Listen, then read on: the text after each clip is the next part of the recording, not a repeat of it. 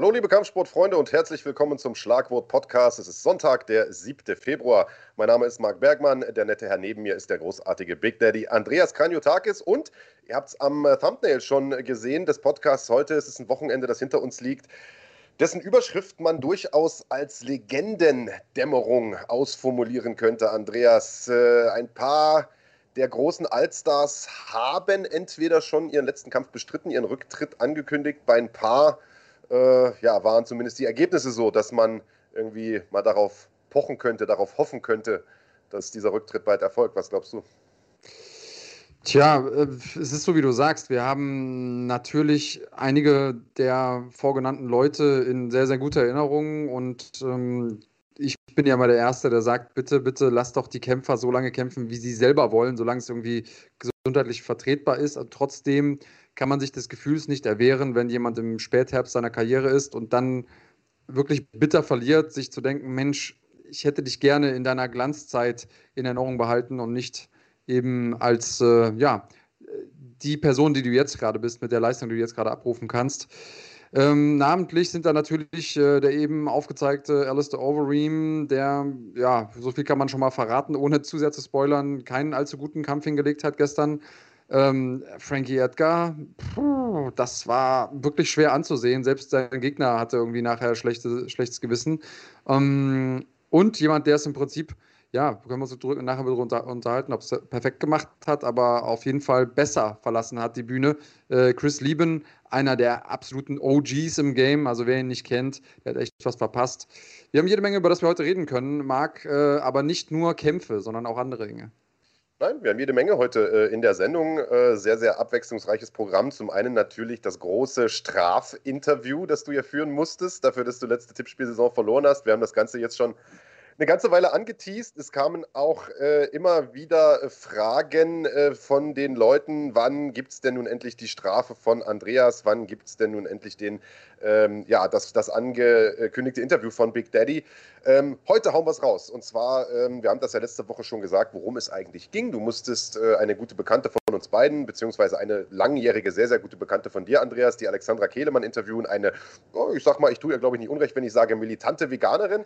Ähm, äh, und äh, ich habe dir da so ein paar Fragen in den Mund gelegt. Du hattest mich die ganze Zeit auf dem Ohr. Äh, das Ganze gibt es heute in etwa bei der Hälfte der Sendung, also ich sag mal nach in etwa einer Stunde, dreiviertel Stunde vielleicht ähm, zu sehen. Also da könnt ihr euch schon mal drauf freuen. Und wir haben mit dem neuen KSW-Champion äh, Daniel Torres gesprochen, der ja in Österreich stationiert ist, mit der großartigen Jasmin Kazive dort liiert ist und trainiert und ähm, der am vergangenen Wochenende mit einem spektakulären etwas seltsamen auch äh, K.O. den Federgewichtstitel geholt hat. Und ähm, mit dem haben wir darüber gesprochen, was er äh, davon halten würde, beispielsweise diesen Titel äh, gegen Max Koga äh, zu verteidigen zum ersten Mal. Und auch von Max Koga haben wir eine Reaktion äh, bezüglich dieses Interviews bekommen. Das heißt, wir haben alle möglichen Sachen heute noch in der Sendung, äh, einiges, auf das ihr euch freuen könnt. Genau so ist es. Ein paar aktuelle Dinge besprechen wir natürlich auch. Und da wir live sind, können wir auch auf euch, für euch, äh, mit euch reagieren. Ähm, ihr seid schon zahlreich am Start. Vielen Dank dafür. Äh, denkt auch immer gerne dran, wenn ihr hier einschaltet und äh, die kleinste Form des Supports ist natürlich einschalten. Ein Schritt drüber ist schon mal, wenn ihr uns einen Daumen hoch da lasst. Und ähm, ich sehe es auch schon ganz viele aus der Community sind am Stissel. Also schön, dass ihr uns am Sonntagmorgen hier die Treue haltet und mitbegleitet. Vielen Dank dafür. Äh, Kommentare, Abonnements, äh, Glockenaktivierung ist immer gern gesehen. Total. Achso, und eine Sache haben wir noch vergessen. Wir verkünden heute auch noch ein, zwei neue äh, Kooperationspartner. Wir haben ja letzte Woche, ich weiß gar nicht, wie viel haben wir letzte Woche angekündigt, Andreas? Äh, Eventserien, die wir, oder so, ja. Stück, glaube ich, oder acht. Und äh, dann kommen ja. heute noch ein paar dazu. Also sind jetzt insgesamt zwölf äh, Stück, zwölf Partner. Werden wir heute auch noch drüber sprechen. Aber lass uns gar nicht äh, so lang vorausschauen, was es zu sehen gibt, sondern direkt vielleicht einsteigen.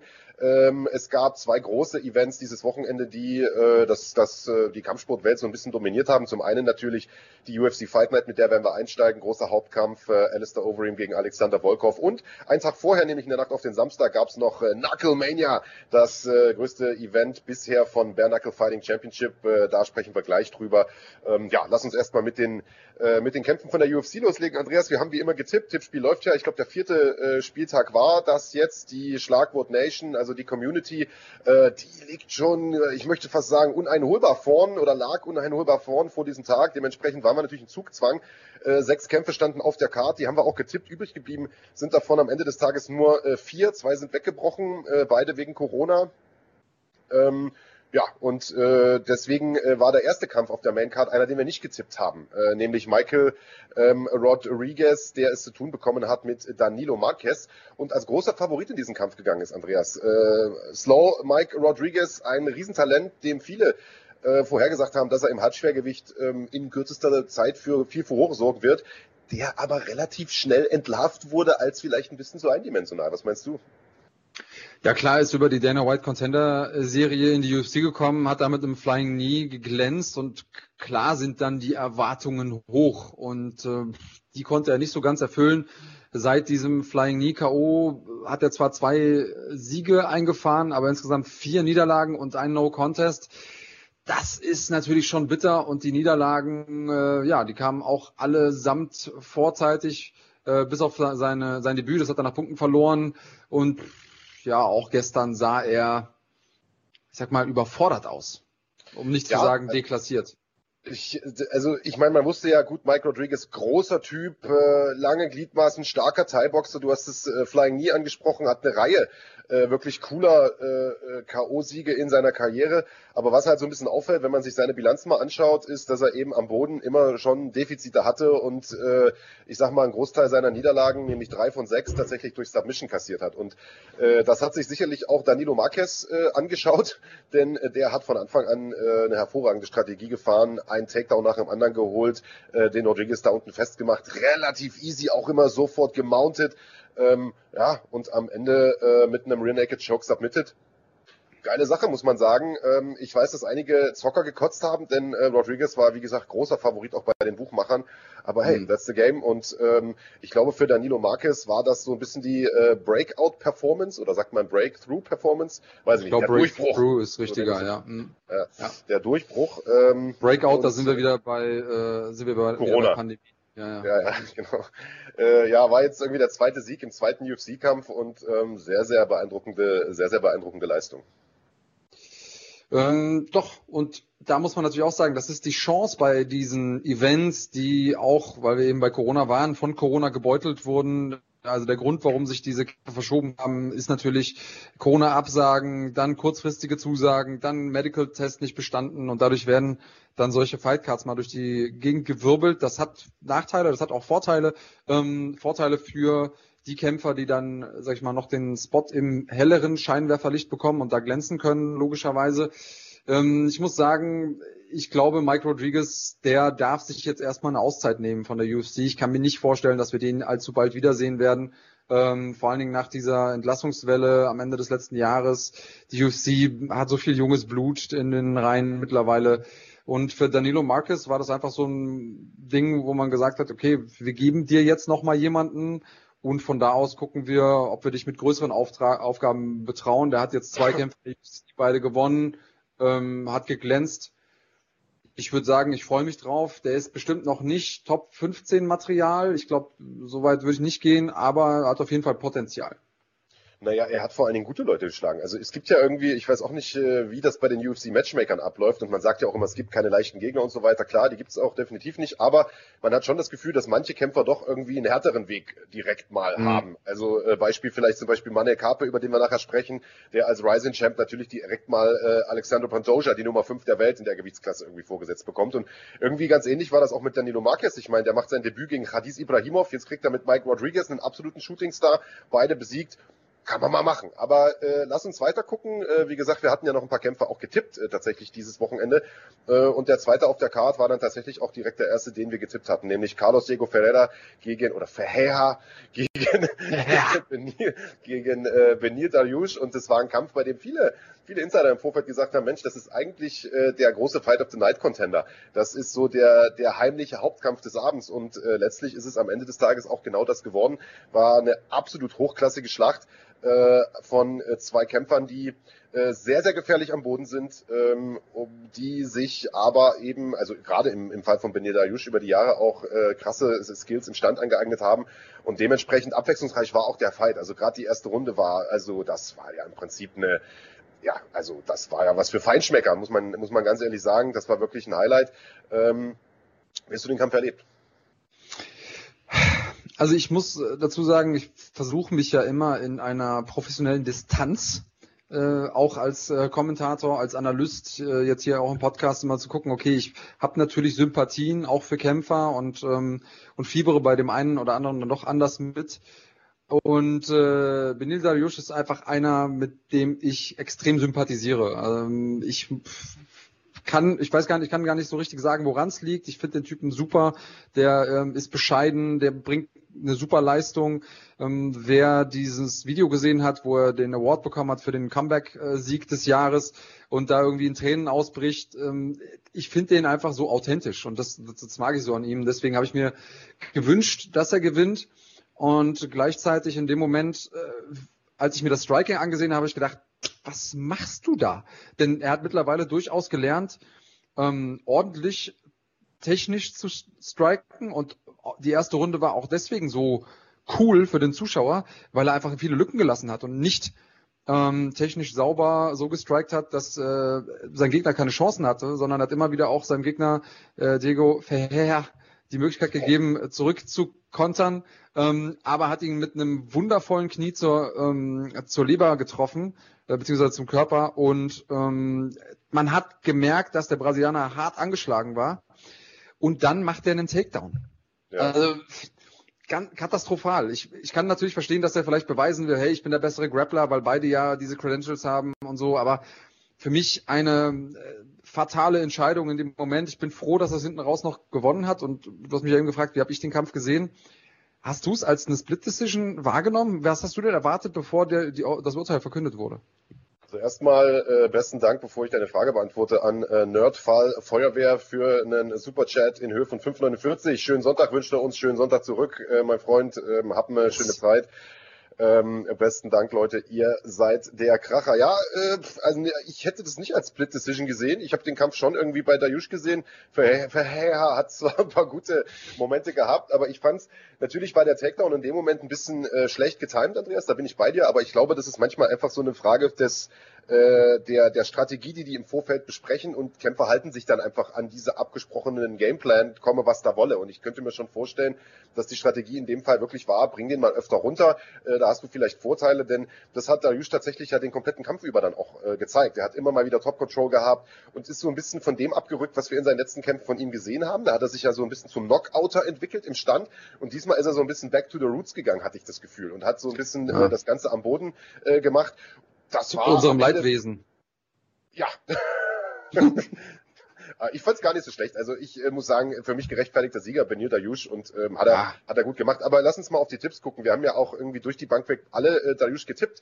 Äh, die Schlagwort Nation äh, aber als einziger tatsächlich auch mit dem korrekten Endergebnis, nämlich äh, nach Punkten. Äh, wir beide hatten gesagt, er macht das durch K.O. Äh, das hat er leider nicht geklappt und äh, dementsprechend wieder mal mehr Punkte für die Community als für uns. Der Vorsprung wird leider größer.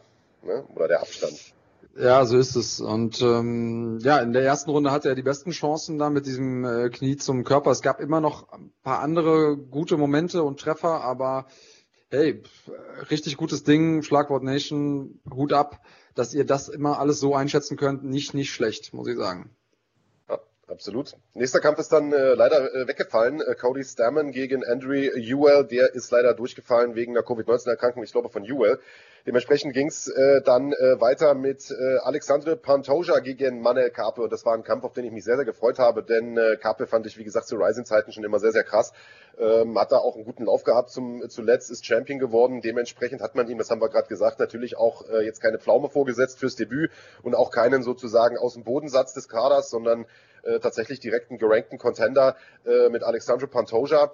Und also das ist, ich habe mir den, den Event heute Morgen nachgeholt, zumindest die, die letzten paar Hauptkämpfe. Prelims habe ich live geschaut und ich bin hier heute Morgen beim Kaffee tatsächlich irgendwie fast äh, aus dem Sattel gegangen und ausgerastet, weil Kape aus meiner Sicht durchaus das Zeug gehabt hätte, diesen Kampf zu gewinnen aber das einfach nicht ernst genug genommen hat. Der hat getänzelt mhm. und gemacht und Footwork und der Ali Shuffle und noch ein bisschen Hüfte schwingen und tänzeln und Kabinettstückchen.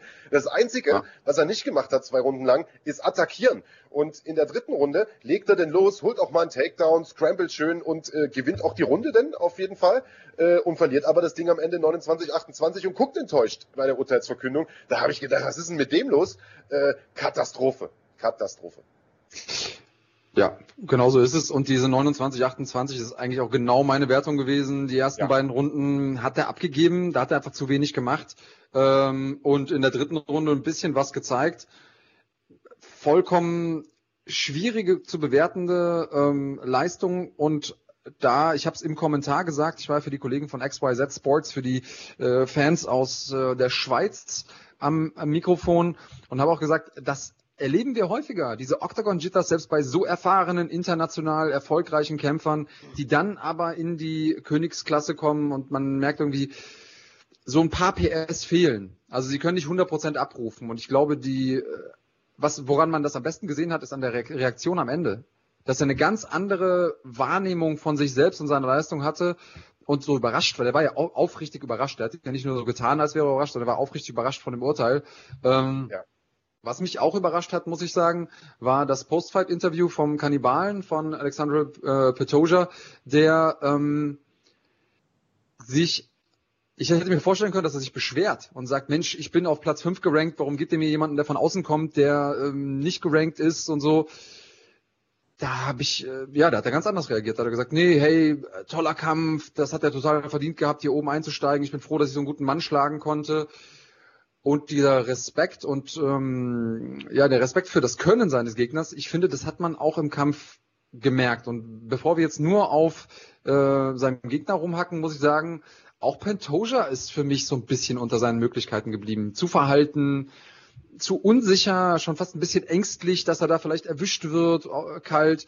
Auf der anderen Seite sehr, sehr diszipliniert, ständig Doppeldeckung oben, aus der Doppeldeckung gearbeitet also ich bin so ein bisschen hin und her gerissen, weil auf der einen Seite hat er da einen, einen wichtigen, ich sag mal, Pflichtsieg geholt, wenn er als Contender mit, mit äh, will. Aber die Art und Weise war dann schon so, dass ich sage, brr, ja, du hast gewonnen, aber ja, knapp. Also äh, Bevor wir die Tipps auflösen, noch, noch zwei, drei Sachen dazu. Ich sehe das wie du. Äh, ich glaube auch Pantoja war zurückhaltend, weil er einfach sehr, sehr vorsichtig war. Ich glaube, er hat das clever gemacht. Ich glaube, so musst du auch kämpfen, denn ähm, wer sich die Ryzen-Kämpfe von, von Carpe anschaut, der weiß, da ist äh, der schlägt ein Pfund äh, für diese Gewichtsklasse sehr, sehr, sehr, sehr viel Power. Äh, das äh, hätte natürlich auch schnell nach hinten losgehen können. Und ich glaube, dass sich das natürlich auch in der UFC mittlerweile durchgesetzt hat, dieser, dieses Mindset, dass äh, nicht jeder, der von außen kommt, automatisch schlechter ist. Äh, mhm. Also ich meine, das beeindruckendste Beispiel ist ja nun Michael Chandler jetzt auch gewesen vor zwei Wochen, der oder drei Wochen, zwei, ne? Ja, vor zwei Wochen, der ähm, der von Bellator kam und da direkt mal den Hooker umlegt im Co-Hauptkampf. Also, mhm. äh, und es macht, glaube ich, schon einen Unterschied, ob jetzt jemand von außen kommt und hat, sagen wir mal, in so kleineren Organisationen gekämpft oder ob jemand von außen kommt und war bei einer der größeren Organisationen tatsächlich auch Champion, ja, also wie eben ein Michael Chandler oder ein, äh, ein, äh, ein Manuel Kappe äh, jetzt äh, in dem Fall. Oder ein ähm, Alexander Volkov später? Oder ein Alexander Volkov zum Beispiel auch, genau. Und ähm, Manuel Kappe, ich weiß auch nicht, du hast das Octagon Jitters genannt, das kann natürlich sein, vielleicht, äh, also die gibt's ja wahrscheinlich irgendwie in zweifacher Ausprägung. Also einmal so die Leute, die dann gehemmt sind, weil das alles zu viel ist, das Scheinwerferlicht, die Interviewtermine, die äh, und was weiß ich, die, die großen Hallen, die starken Gegner und so. Äh, und dann die, die vielleicht auch einfach auf der anderen Seite, die anders reagieren, den Höhenflug bekommen und sich denken, okay, jetzt bin ich in der UFC, ich bin eh der Champion, ich habe es jetzt geschafft und die das Ganze so ein bisschen zu locker sehen. Und genau das Gefühl hatte ich bei Manuel Karpe. Ähm, ich glaube, dass diese Niederlage vielleicht gar nicht mal so schlecht für ihn war, so ein kleiner Weckruf mhm. war. Äh, ich denke nicht, dass das für ihn jetzt äh, großartig negative Folgen haben wird. Dem wird man auch wieder einen guten Gegner geben für den zweiten Kampf äh, und dann wird er hoffentlich ein bisschen mehr aufs Gaspedal treten. Das ist zumindest meine Hoffnung. Fakt ist, das war ja einer der drei Außenseiter-Tipps, äh, die ich gemacht hatte äh, letzte Woche für diesen Event. Äh, ja, und äh, tatsächlich auch einer, der massiv in die Hose ging. Also ich hatte gesagt, Carpe nach Punkten hat nicht geklappt. Äh, du hattest genauso wie die Schlagwort Nation übrigens, Andreas Kanyotakis, äh, Pantoja nach Punkten getippt. So ist es tatsächlich auch gekommen. Das heißt zwei Punkte für euch beide, null für mich. Äh, ja, lief nur so mittel für mich, muss ich sagen. Ja, ja, ja. Also das Ding ist, ich freue mich natürlich, äh, wenn ich mal Punkte bekomme, aber ich kann es ja auch nicht, ich kann ja auch keinen Vorsprung oder so Wettmacher, denn die sind ja immer mindestens genauso gut. Das ist ja. dann schon frustrierend. Auf der anderen Seite muss ich sagen, es ist schon eine Genugtuung, wenigstens zu sehen, dass du da vollkommen abgeschlagen bist und jämmerlich versauerst da auf dem letzten Platz. Ich, ich, ich überlege ehrlicherweise schon, ob es irgendeine Hintertür gibt, wie wir diese scheiß Community-Tipps auch wieder loswerden können. Äh, das macht mir gar keine Freude mehr, ehrlich gesagt. Hintertür ist ja ein großes nicht, äh, Thema bei dir generell im Leben. Ich weiß, ich weiß gar nicht, wer es ja auch reingeschrieben hat. Äh, irgendeiner hat gesagt, äh, äh Schwarmintelligenz zu besiegen. Hier, ja, Geigerzähler 1312 sagt, Crowd Intelligence ist schon nahezu unschlagbar. Also das, äh, ja. Äh, ja, ja, das ist schon tatsächlich so. Also müssen wir mal gucken, wie wir das nächste äh, Saison machen. Ihr könnt ja unter euch vielleicht dann eine Champions League machen und äh, der Big Daddy und ich vertippen hier weiter äh, weiter in der Kreisklasse, so nach dem Motto. ähm, gucken wir mal weiter. Äh, da ist ein Kampf hochgerutscht ins Hauptprogramm, was ich total cool äh, fand eigentlich, denn das ist ein Fight, den hätte man eigentlich schon vor zehn Jahren äh, in der UFC ja. bringen können. Äh, so lang sind diese beiden Kerle dabei, immer noch und im, machen, legen immer noch gute Kämpfe hin. Clay Guida gegen Michael Johnson. Ähm, man fragt sich ja manchmal, hey, warum sind solche Kämpfe eigentlich im Vorprogramm? Äh, wir haben es ja immer wieder erklärt, das Vorprogramm wird da in den USA auch noch so als einzelnes äh, TV-Paket sozusagen vermarktet. Die brauchen quasi auch einen Hauptkampf fürs Vorprogramm. Äh, das sind dann eben solche Fights. Der ist jetzt hochgerutscht, weil ein anderer Kampf weggebrochen war und ich, also ich muss sagen, ich staune immer noch, dass der Typ Clay Guida der kämpft ja noch so genauso wie früher, immer noch hohes Tempo, immer noch Cardio-Monster, immer noch extrem fit äh, und das seit vielen, vielen Jahren. Ähm, ja, gegen den zu tippen kann man sich eigentlich nicht erlauben, muss man sagen. Das stimmt, das, das kann man äh, sich nicht erlauben. Auf der anderen Seite muss ich sagen, beide haben nicht mehr so gekämpft wie früher. Ähm, Clay Guida, der hat immer noch ein hohes Tempo, der ist immer noch irgendwie super zäh, der hat immer noch den Fuß auf dem Gaspedal, alles gut aber Footwork einfach nicht mehr so wie früher, die Geschwindigkeit nicht mehr ganz so wie früher. Also schon, hm, da haben mir so ein paar Prozent gefehlt. Ähm, der war nicht schlecht. Quickmix schreibt das hier auch gerade. Äh, klar, war ein klassischer Gida-Kampf. Alles andere wäre, glaube ich, auch eine Katastrophe. Der sah physisch in Top-Shape aus. Also der hat auf jeden Fall auch was in, an seinem Strength and äh, Conditioning gemacht. Alles super.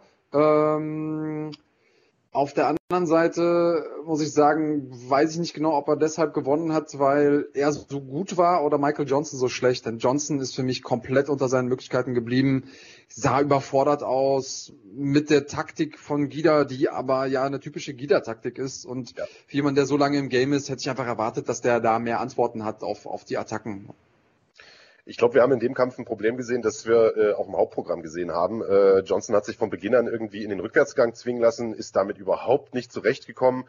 Äh, ja, und ist genau das, was du gerade gesagt hast, hat sich da dann im Prinzip überrumpeln lassen, drei Runden lang. Aber also äh, genau wie du sagst, Andreas, das war ja zu erwarten. Clay Guida macht ja seit gefühlt 20 Jahren nichts anderes. Ähm, dementsprechend äh, stabile Leistung von, von Guida, der in der ersten Runde ein paar Bomben gehauen hat. Alter Falter, da habe ich schon äh, gestaunt, dass der Johnson da nicht irgendwie auf die Bretter gegangen ist. Äh, am Ende war es ein sehr, sehr deutlicher Punktsieg, ähm, hat aber für das Tippspiel äh, keine weitere Rolle gespielt. Wie gesagt, den Fight hatten wir nicht getippt. Und da waren wir dann schon äh, angelangt beim Co-Main-Event. Corey Sandhagen gegen Frankie Edgar und das ist ein äh, ja, ein stilistisch spannender Kampf gewesen, weil ja Edgar im Prinzip mal aus dem Leichtgewicht runterkam in diese Gewichtsklasse, also sozusagen zwei Gewichtsklassen runtergewechselt ist, trotzdem der kleinere war und äh, aber natürlich unglaublich viel Erfahrung mitgebracht hat, unglaublich viel Toughness mitgebracht hat und das haben wir letzte Woche gesagt, klar, äh, in den letzten Jahren nicht mehr so geglänzt hat wie früher zu seinen besten Zeiten, aber auch nur gegen die absoluten Top Dogs verloren hat, wenn man ehrlich ist und ähm, das mhm. zum Teil auch in wirklich äh, in wirklich guten Kämpfen, also in denen er noch mithalten konnte. So, und jetzt bekommt er hier mit Corey Sandhagen, dem Sandman, einen, der äh, auf dem aufsteigenden Ast ist, ein junger Shootingstar ist, der da mit viel Biss reinkommt und der da nach ein paar Sekunden einfach mal ein Jumping Knee aus der Hölle auspackt und äh, seinem Spitznamen äh, alle Ehre macht und Frankie mhm. Edgar da Schlaf schickt. Wie geschockt warst du da? Du hast das Ganze ja kommentiert. Bist du da mal kurz aus dem Sattel gegangen? Ja, Definitiv. Also das Ding war, also man muss das, glaube ich, sezieren. Man muss das in einzelne äh, Teile verpacken, um zu gucken, warum ich so aus dem Sattel gegangen bin. Denn auf der einen Seite haben wir natürlich äh, mit Sandhagen jemanden, der schon oben angeklopft hat. Dann hatte er diese wirklich bittere Niederlage äh, gegen Aljamain Sterling, als ja alles komplett offen war im Titelgeschehen in der Gewichtsklasse und hat sich dann zurückgemeldet mit diesem vollkommen, also unwahrscheinlichen Spinning Heel Kick K.O., in seinem letzten Kampf äh, gegen einen, ja, um das Bullshit-Bingo mal voranzutreiben, äh, brandgefährlichen Gegner äh, in äh, Marlon Moraes.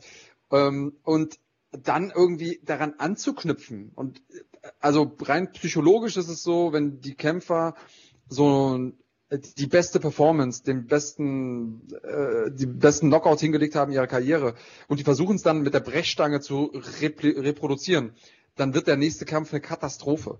Das sehen wir ganz, ganz oft. Und der geht einfach raus und macht, lässt das leicht aussehen. Und nochmal für die Leute, die jetzt vielleicht nicht verstehen, was das war. Das war Präzision, Vorbereitung, Timing, ja. alles komplett on point. Dieses Flying Knee war kein Glück, das war kein Lucky Shot Punch, nie, wie auch immer man das sagen will, sondern das Ding war genau zur richtigen Zeit, am richtigen Ort, antizipiert, dass wenn man nach vorne geht, dass Edgar Ringer, wie er ist, mit dem Kopf nach unten kommt, die Overhand probiert und dann zum, zum Shoot ansetzt.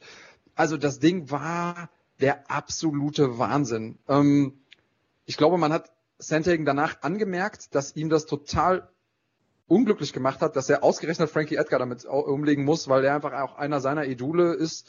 Ähm, und da muss ich sagen, das ist auch einer der Gründe, warum ich so aus dem Sattel gegangen bin. Ey, Frankie Edgar, Mann, der hat VJ Penn entthront damals, als der unschlagbar wirkte, hat eine Trilogie gegen den gefahren mit, äh, mit drei Siegen und hat damit die Ära BJ Penn beendet. Dann hatte er diesen, diese Trilogie gegen Ray Maynard. Der ist einfach so eine, Vor Vorsicht, auch das können wir vielleicht ins Bullshit-Bingo mit aufnehmen, Legende. Ähm, und den dann so abgefertigt zu sehen. Und so hat er noch nie verloren. Da muss man natürlich gucken, auch da liegt es daran, dass er über den Zenit ist, liegt es daran, dass Sandhagen so gut ist.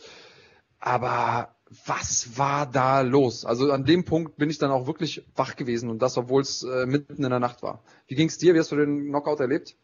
Äh, also ich habe es, wie gesagt, die, die letzten Kämpfe nicht live geschaut. Du hattest mich ja im Vorfeld schon leicht gespoilert, äh, allerdings nicht, hast mir nicht gesagt, wie der Kampf ausgeht. Du hast einfach gesagt, für die, für die Legenden lief es nicht so gut oder sowas. Das heißt, ich wusste schon, ich wusste schon, Frankie verliert. Und äh, du siehst ja, wenn du dir im Fight Pass so irgendwie die, die, äh, die Kämpfe anguckst, siehst du ja schon, wie lang ist der Kampf. Das heißt, ich wusste auch schon, okay, das Ding geht jetzt nicht über die erste Runde hinaus. Äh, aber als ich dann gesehen habe, wie das, äh, also wie das tatsächlich dann in Perfektion sozusagen aussieht, da war ich natürlich auch mal geplättet. Ja, schönes Ding und ich sehe es genauso wie du. Das war überhaupt kein Lucky Shot, sondern das war äh, mit Sicherheit jeden Tag äh, 30 Mal geübt oder 40 Mal geübt in der Vorbereitung äh, und genauso ausgeführt und genauso funktioniert. Also Wahnsinns äh, das muss man, das muss man ganz klar sagen. Ich hätte im Vorfeld echt nicht gedacht, äh, dass Edgar da äh, K.O. geht. Du hast es gesagt, so hat den noch keiner gefinisht. Der ist ja auch bekannt als einer mit äh, wirklich äh, einer extrem guten Nehmerfähigkeiten und so weiter. Ähm, ich hätte auch gedacht, Sandhagen macht das, äh, hätte aber getippt oder habe ja getippt, äh, Sandhagen nach Punkten, genauso wie du übrigens auch. Die einzigen, die es wieder gewusst haben, besser gewusst haben, äh, muss man sagen, sind die Schlagwort Nation. Äh, die haben gesagt, Sandhagen gewinnt durch K.O. Äh, ja, dementsprechend wieder mal ein Punkt mehr für die Community. Äh, wir beide sozusagen jeweils nur einen. Bevor wir jetzt zum äh, Hauptkampf kommen und darüber sprechen, wie das Ganze für Alistair Overeem äh, gelaufen ist, Kleiner Spoiler, nicht so gut und darüber sprechen, wie es äh, mit ihm vielleicht äh, weitergehen könnte. Äh, zunächst aber nochmal der Hinweis auf unseren äh, Sponsor Nano Squad, der nicht nur diese Sendung hier, sondern auch unser Tippspiel äh, durch seine Unterstützung möglich macht. nanosquad.de, dein Shop für CBD-Produkte. Bei NanoSquad bekommt ihr hochwertige Cannabidiol-Produkte, die in Zusammenarbeit mit Wissenschaftlern und Athleten speziell für Sportler entwickelt werden, in höchster Qualität und vor allem frei von psychoaktivem THC. CBD wirkt entzündungshemmend, verhindert Muskelrückgang, verbessert den Schlaf-Wach-Rhythmus und unterstützt den Körper dadurch besonders bei der Regeneration. MMA-Kämpfer wie Felix Schifffahrt, Marc Dussis, Alexander Popek haben sich davon bereits überzeugt und verwenden Nanosport-Produkte in ihrer täglichen Routine. Weitere Informationen und Produkte von NanoSquad findet ihr auf nanosquad.de oder auf der Instagram-Seite at the NanoSquad mit dem Code Fighting10 bekommt ihr sogar 10% Rabatt, also Fighting und eine 10 zusammengeschrieben. Dann gibt's 10% Rabatt. Der Versand ist kostenlos und erfolgt innerhalb von ein bis zwei Werktagen. Und wenn euch das noch nicht überzeugt hat, dann seht ihr jetzt hier noch einen kleinen Trailer dazu.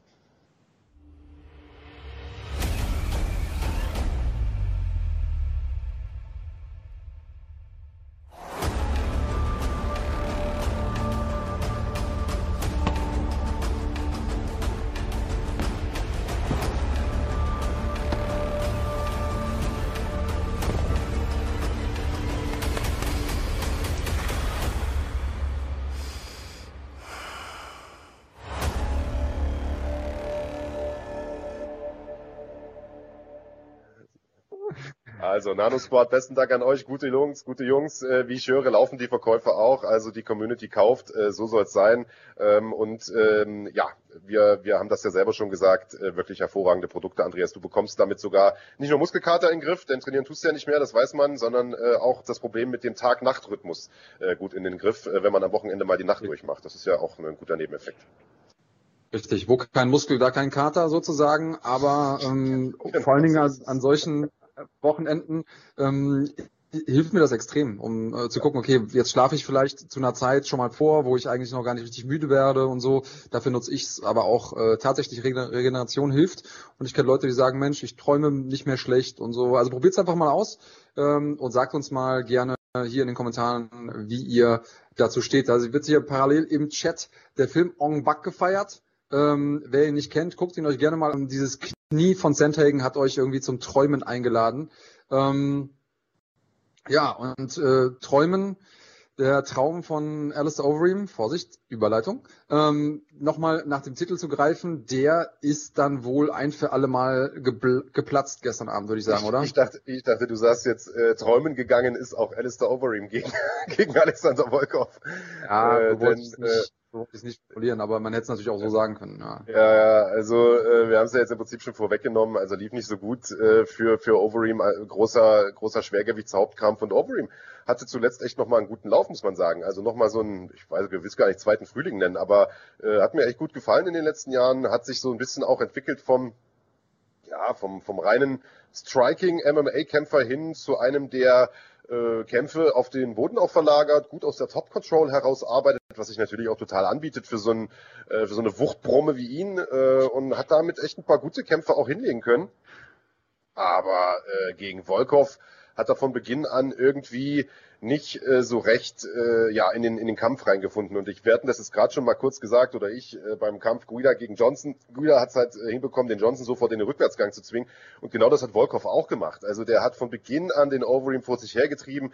Overeem die ganze Zeit im Rückwärtsgang und ich finde im Rückwärtsgang war der noch nie gut äh, und auch defensiv war der ehrlicherweise noch nie so gut. Er hat immer schon davon gelebt, nach vorn zu gehen, Leute mit Knien einzudecken, abzuklinchen und so und den irgendwie so ein bisschen seine Power aufzuzwingen.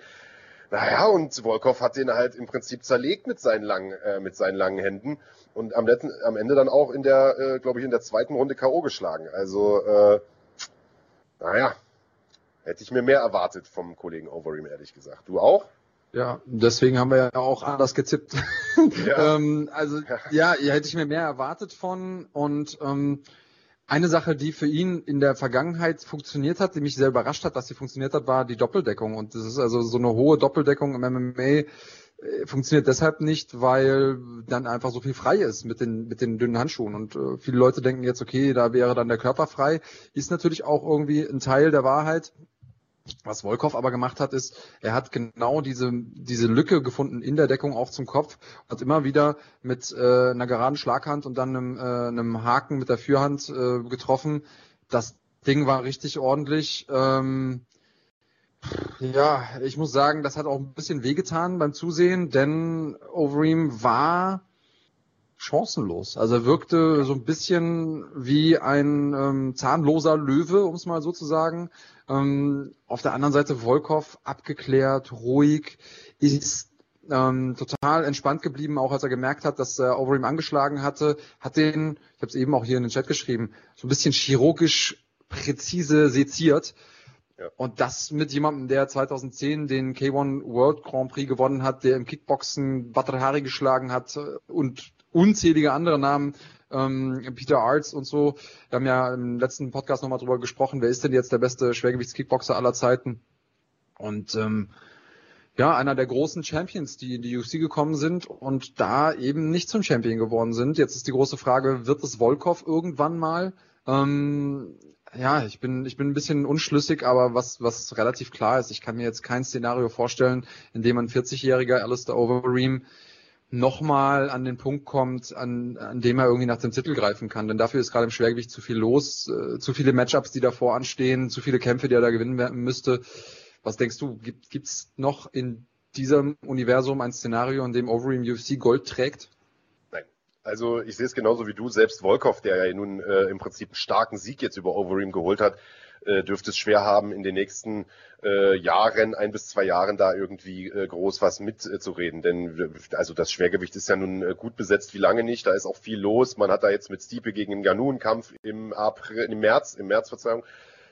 Ende März ist die äh, Veranstaltung und äh, dann hast du da John Jones, der da irgendwie noch rumlungert äh, und so weiter. Also da äh, ist erstmal auch genug los und äh, ich glaube, für Overeem wird das wird das nichts mehr. Und ähm, ich, wie gesagt, ich habe das schon immer gesagt, immer wenn man mich darauf angesprochen hat, Overeem in der UFC, ich war nie so richtig überzeugt von diesem K1-Level Striker, er ist jetzt da und so weiter, weil K1 Striking und MMA Striking einfach zwei verschiedene Paar Schuhe sind. Du hast es gerade eben gesagt, die Doppeldeckung ist im K1 sehr, sehr wichtig, also gerade für einen wie Overeem, der ja äh, immer wieder so diesen Stil auch hatte, als er noch breiter war als jetzt, sich wirklich hinter dieser Doppeldeckung ja auch zu verschanzen und von da aus zu ballern. Das konnte er in der UFC von Beginn an nicht machen. Deswegen hat man dieses K1-Level Striking, finde ich, in der UFC auch nie in dieser Form von ihm gesehen. Deswegen würde ich gerne mit dir darüber sprechen, Andreas Kanetakis. Wie geht's denn jetzt mit ihm weiter? Also wir haben sozusagen äh, bedeutungsschwanger ja auf dem Thumbnail geschrieben, Legendendämmerung oder die Legende am Ende. Ähm, war es das für Overeem? Denn er wird natürlich auch wissen, dass es für den Titelkampf jetzt erstmal, also da ist der Weg, glaube ich, zu lang für ihn. Äh, ich weiß nicht, wie viele Kämpfe er noch im Vertrag hat. Ich weiß nicht genau, er, man weiß, er hat eine hohe Verhandlungsmacht. Ich glaube, wenn er da sagt, Leute, habt ihr nicht Bock, mich aus dem Vertrag rauszulassen, ich glaube, dann würden die das vielleicht sogar auch machen. Ähm, und wir haben ja mit äh, Glory eine Organisation, die sozusagen diesen alten K1-Style, diesen alten K1-Flavor gerade so ein bisschen versucht zurückzubringen, sich auf die Schwergewichte konzentriert. Könntest du dir vorstellen, dass wir Overeem vielleicht in Zukunft auch bei Glory sehen werden?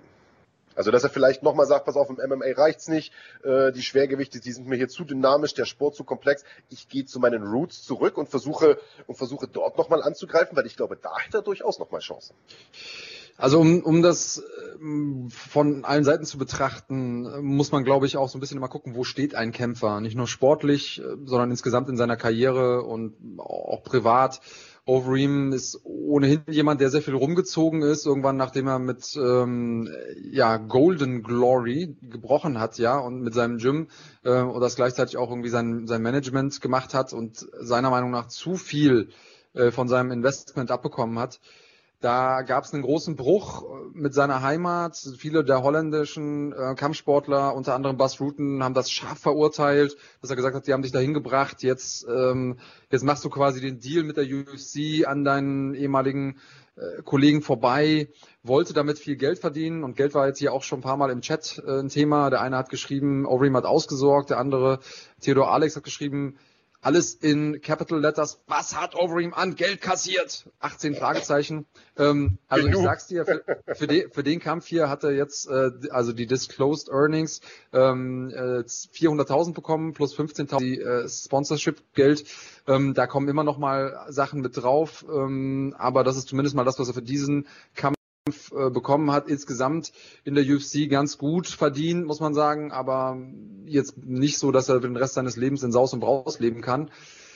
Ich glaube, es, wir, wir sprechen ja kein allzu großes Geheimnis aus, wenn wir sagen, es gibt durchaus eine Phase, auch physisch, vor der UFC, in der Overeem einfach nochmal ganz anders aussah und ganz anders performt hat und eine, eine Phase jetzt in der UFC, in der er einfach nochmal sich auch physisch zu einem anderen Menschen entwickelt hat. Ähm, ich bin überrascht davon, wie gut er trotzdem noch performen konnte, hinten raus. Ähm, vor allen Dingen vor dem Hintergrund weniger Möglichkeiten, sage ich mal, chemisch nachzuhelfen und, und steigendes Alter. Auch zu sagen, ich gehe jetzt mal irgendwo hin, wo es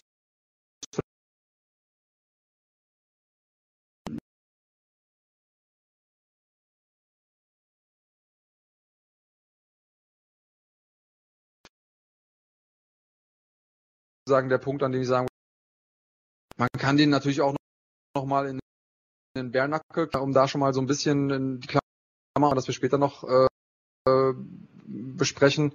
Also sehr, ähm, ja, sehr viele Möglichkeiten. Was hältst du denn für am wahrscheinlichsten? Ähm, ja, könnte mir durchaus auch vorstellen, dass man ihn vielleicht nochmal nach Japan holt. Da hast du natürlich vollkommen recht mit, äh, denn äh, dort hat er natürlich auch äh, lange Zeit Erfolge gefeiert. Also Stichwort Pride, da hat er so im MMA ja die ersten großen äh, großen Kämpfe gemacht. Ich glaube nur, dass äh, das schwierig wird, weil in äh, Japan aktuell aktuell der Fokus eher auf den leichteren Kämpfern liegt. Also man sieht es auch bei Ryzen, die ganzen schweren Jungs, die haben die über die Zeit gehen lassen. Mit Jiri Prohaska ist ja im Prinzip letztes Jahr der letzte große Star von den etwas schwereren Jungs auch ausgeschieden, ist jetzt ja auch in der UFC. Und äh, man hat da in Japan durchaus extrem starke Kämpfer, sowohl im MMA als auch im Kickboxen, auch gute Veranstaltungsreihen wie, wie Rise oder, oder K1, aber das sind alles eher so die kleineren äh, Typen. Das heißt, ist natürlich trotzdem möglich, dass man den für ein, zwei Freakfights im Jahr kauft und dann stellen sie ihm da irgendeinen so Sumo-Buddha hin oder was, bin ich bei dir, ist, ist durchaus denkbar. Ich könnte mir aber wirklich vorstellen, dass man ihn vielleicht auch sogar nochmal einen guten Vertrag vorlegt bei Glory, denn ähm, du hast es gesagt, die sind ja damals, haben sie sich überworfen. Mittlerweile ist das ja aber nicht mehr dieselbe Organisation. Da stehen komplett andere Leute dahinter. Die Golden Glory Leute von früher, Core Hammers und so weiter, die sind ja raus. Äh, das heißt, das ist eine komplett neue Truppe und ähm, wir haben es gesehen, wir hatten ja den Glory Pay-Per-View äh, vor vergangenes Wochenende. Ähm, man versucht da jetzt ein bisschen den Fokus auch auf Pay-Per-View-Veranstaltungen zu legen. Und da brauchst du natürlich Namen, die auch Pay-Per-Views verkaufen können für 10, 20 Dollar oder Euro, je nachdem.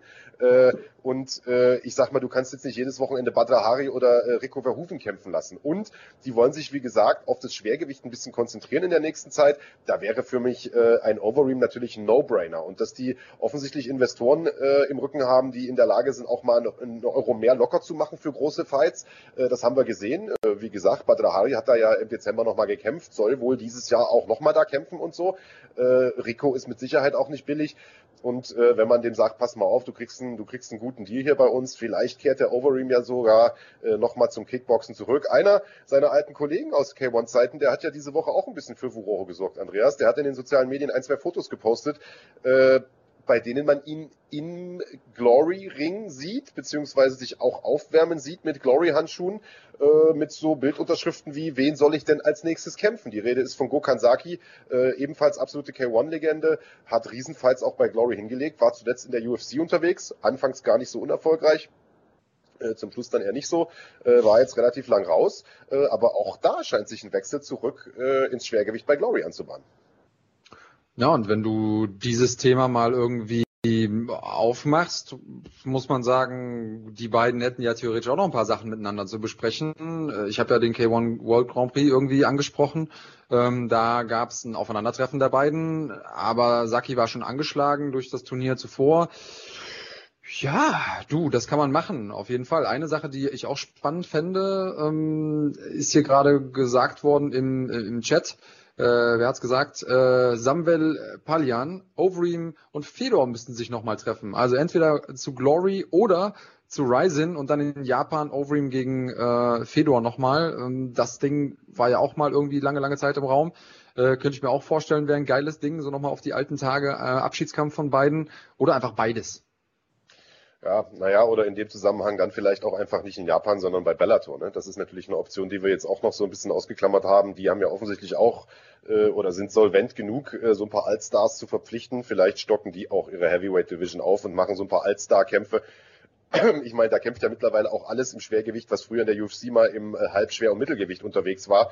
Also da wären dann theoretisch auch Kämpfe möglich, wie ich sag jetzt einfach mal Chael Sonnen gegen Overeem oder äh, Rampage Jackson gegen Overeem oder äh, was weiß ich. Also ja, ja, mal gucken. Also ich weiß auch nicht, ob es in der UFC noch so viel Sinn macht für, für Alistair, nachdem er jetzt wirklich auch, also man muss halt einfach sagen, dass der gegen Volkov wirklich gar keine Schnitte gesehen hat. Kein, keine Offensive, die ganze Zeit eigentlich nur wie so ein, äh, äh, wie so ein, wie so ein Opferlamm rückwärts gelaufen. Das ist nicht der Overeem, den wir kennen. Und äh, ich glaube, wenn er so performt, dann wird's mit ihm auch nichts mehr in der UFC. Ja, das ist, äh, das ist wohl so. Ähm, tja, schauen wir mal, ob er dann sich doch entscheidet, seinen Vertrag irgendwie noch zu Ende zu machen. Ich weiß gar nicht, wie viel, wie viel Kämpfe er da drin hat. Äh, er wird auf jeden Fall nochmal für ein paar Kämpfe gut sein.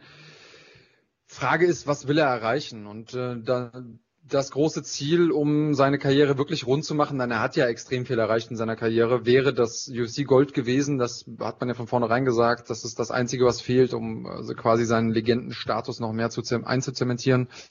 Das wird nichts mehr. Und wofür steht er dann morgens auf? Das ist die große Frage. Ja. Ja. ja. Genau. Und äh, Sorab Hasansat sagt es, das ist Andreas persönlicher Traumkampf, Fedor gegen egal wer. Ist fast so, ähm, wobei ich das einschränken würde. Ich würde sagen, Fedor gegen jemanden, von dem ich denke, dass Fedor auch eine realistische Chance hat. Und Fighting sagt es. Das sind ja, nicht Kahn, mehr so viele, ehrlich gesagt. Genau. Äh, Kahn sagt es gerade und Fedor gegen Kranjotakis, das ist mein absoluter Traumkampf. Also dafür würde ich auch nochmal aus dem Ruhestand kommen. Boom. Gargazela sagt es auch. Ähm, ja, macht mal ein bisschen Werbung auf Twitter. Vielleicht äh, hört Fedor ja zu. Genau so ist es. Ähm, ja, und wo wir gerade äh, dabei sind, euch äh, so ein bisschen anzuheizen, wir haben äh, noch mehr für euch. Ähm, und zwar haben wir auf dem Kanal immer wieder gute Inhalte für euch, immer wieder Dinge, die ihr nicht verpassen solltet. Was genau alles, wie genau alles, erfahrt ihr jetzt in diesem Video. Kampfsport ist deine Leidenschaft, dann bist du hier genau richtig. Fighting.de ist dein Kanal für Live-Events, Kämpferporträts, Interviews, Dokumentationen und natürlich den Schlagwort Podcast. Bei uns findest du nationale und internationale Top-Ligen, bist Teil einer lebendigen Community und näher an den Kämpfern dran als irgendwo sonst. Fighting.de. Wir leben Kampfsport.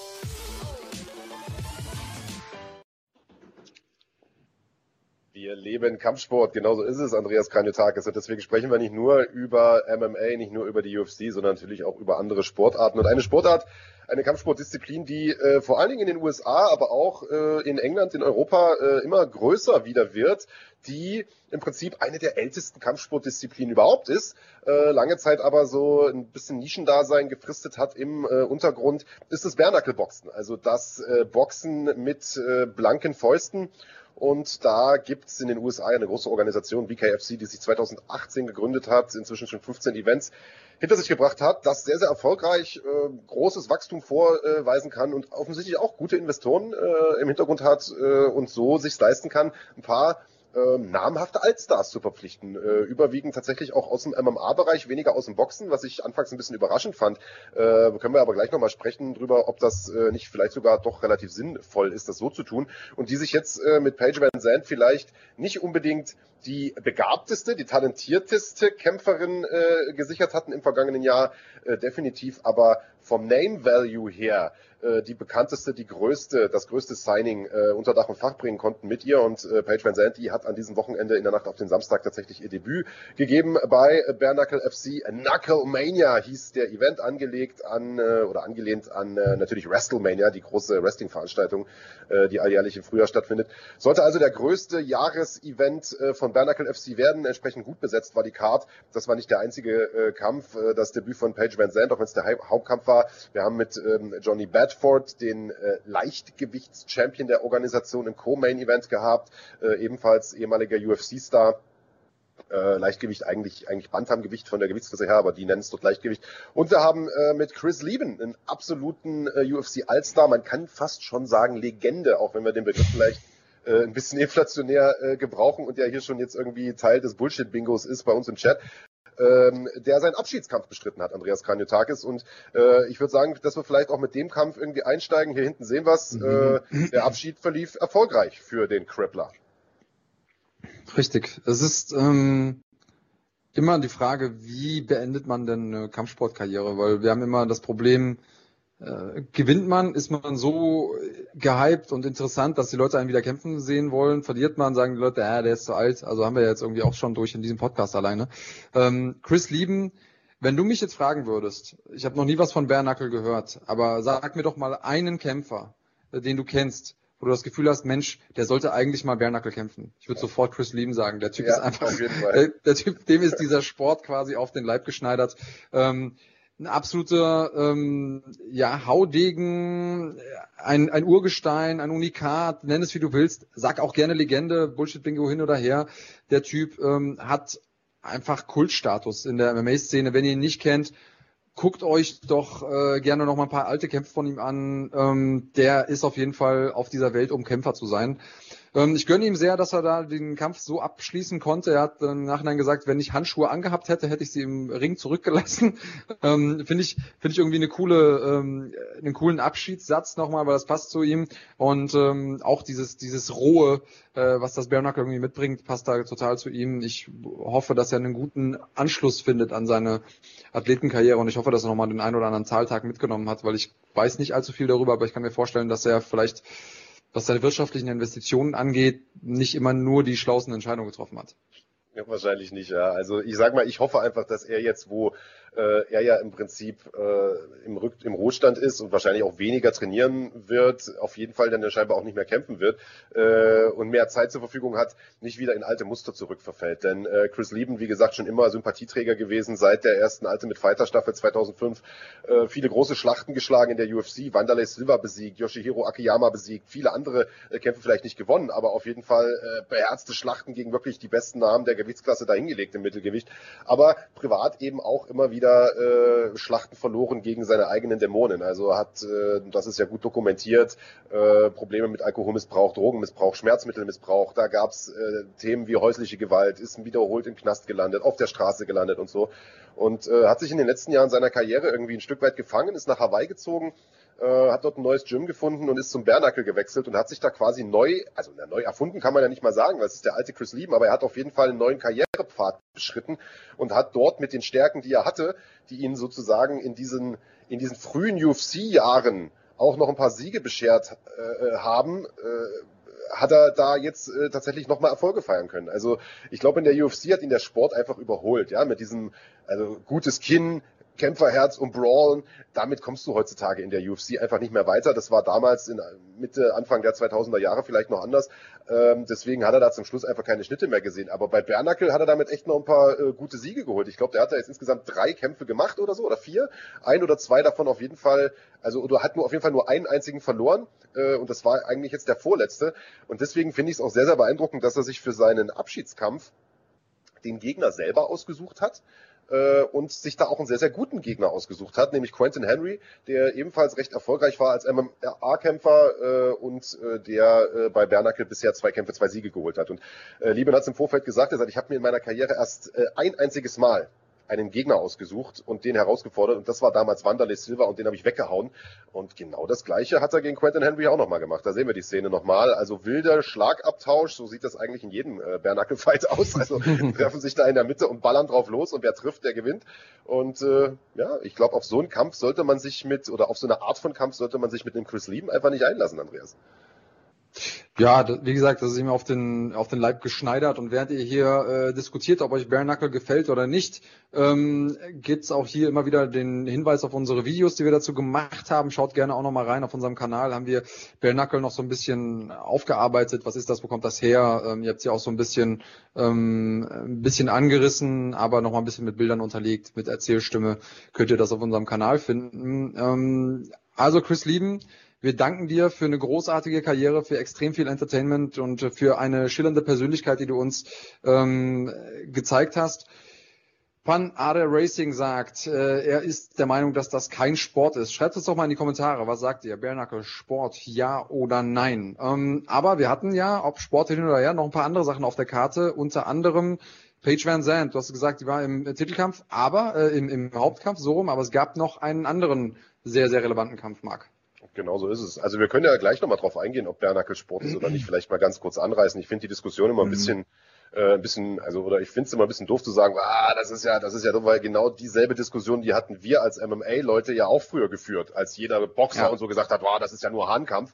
Äh, ich glaube, das tut man ein bisschen zu schnell ab und wir können ja die mhm. Geschichte vielleicht auch nochmal kurz anreißen, beziehungsweise äh, ihr könnt euch gern äh, im Anschluss an den Podcast mal das Video angucken, dass sich der Big Daddy hat sich da die Mühe gemacht, euch mal die äh, Geschichte von Bernacke zu erklären und ähm, ich glaube, wenn man sich das Video angeguckt hat, dann kommt man schon zu dem Schluss, dass das ein Sport ist. Aber äh, können wir gleich drüber diskutieren. Du hast es richtig gesagt, Johnny Bedford, ähm, auch ein einer, der äh, ja in der UFC irgendwie ganz oben nie, äh, nie sich festbeißen konnte, der eigentlich aus dem Ringen kommt, Division One äh, Ringer war im College, äh, Bodenkämpfer starker war, Black Belt äh, im BJJ und äh, der aber gegen, der auch über die Ultimate Fighter in die UFC gekommen ist, der aber wie gesagt oben nie, äh, nie die großen Kämpfe gewonnen hat, also gegen die starken Leute immer verloren hat. Und der dann 2018, als sich VKFC gegründet hat, als der Sport wieder legal geworden ist in den USA, sofort rübergewechselt ist zum Bärnackelboxen und damals habe ich mir schon gedacht, Alter, was will der Bedford denn da? Der ist doch gar kein Boxer, aber hat seitdem fünf Kämpfe dort bestritten, alle fünf gewonnen, ein paar richtige Schlachten hingelegt und ist mittlerweile eins der absoluten Zugpferde der Organisation.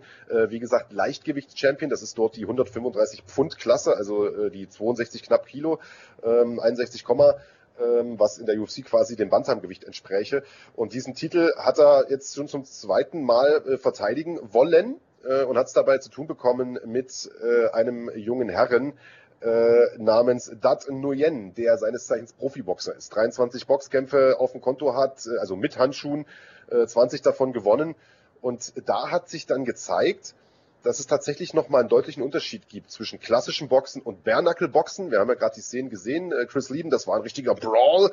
Das sieht man häufig bei diesen Bärnackelkämpfen. Und der Nguyen hat das clever gemacht. Der hat nämlich klassisch geboxt. Viel Fürhand, viel Maidbewegungen, viel Beinarbeit und hat den äh, Bedford da tatsächlich über, äh, über fünf Runden lang ausgeboxt. Also die Kämpfe sind ja angesetzt auf fünf mal zwei Minuten.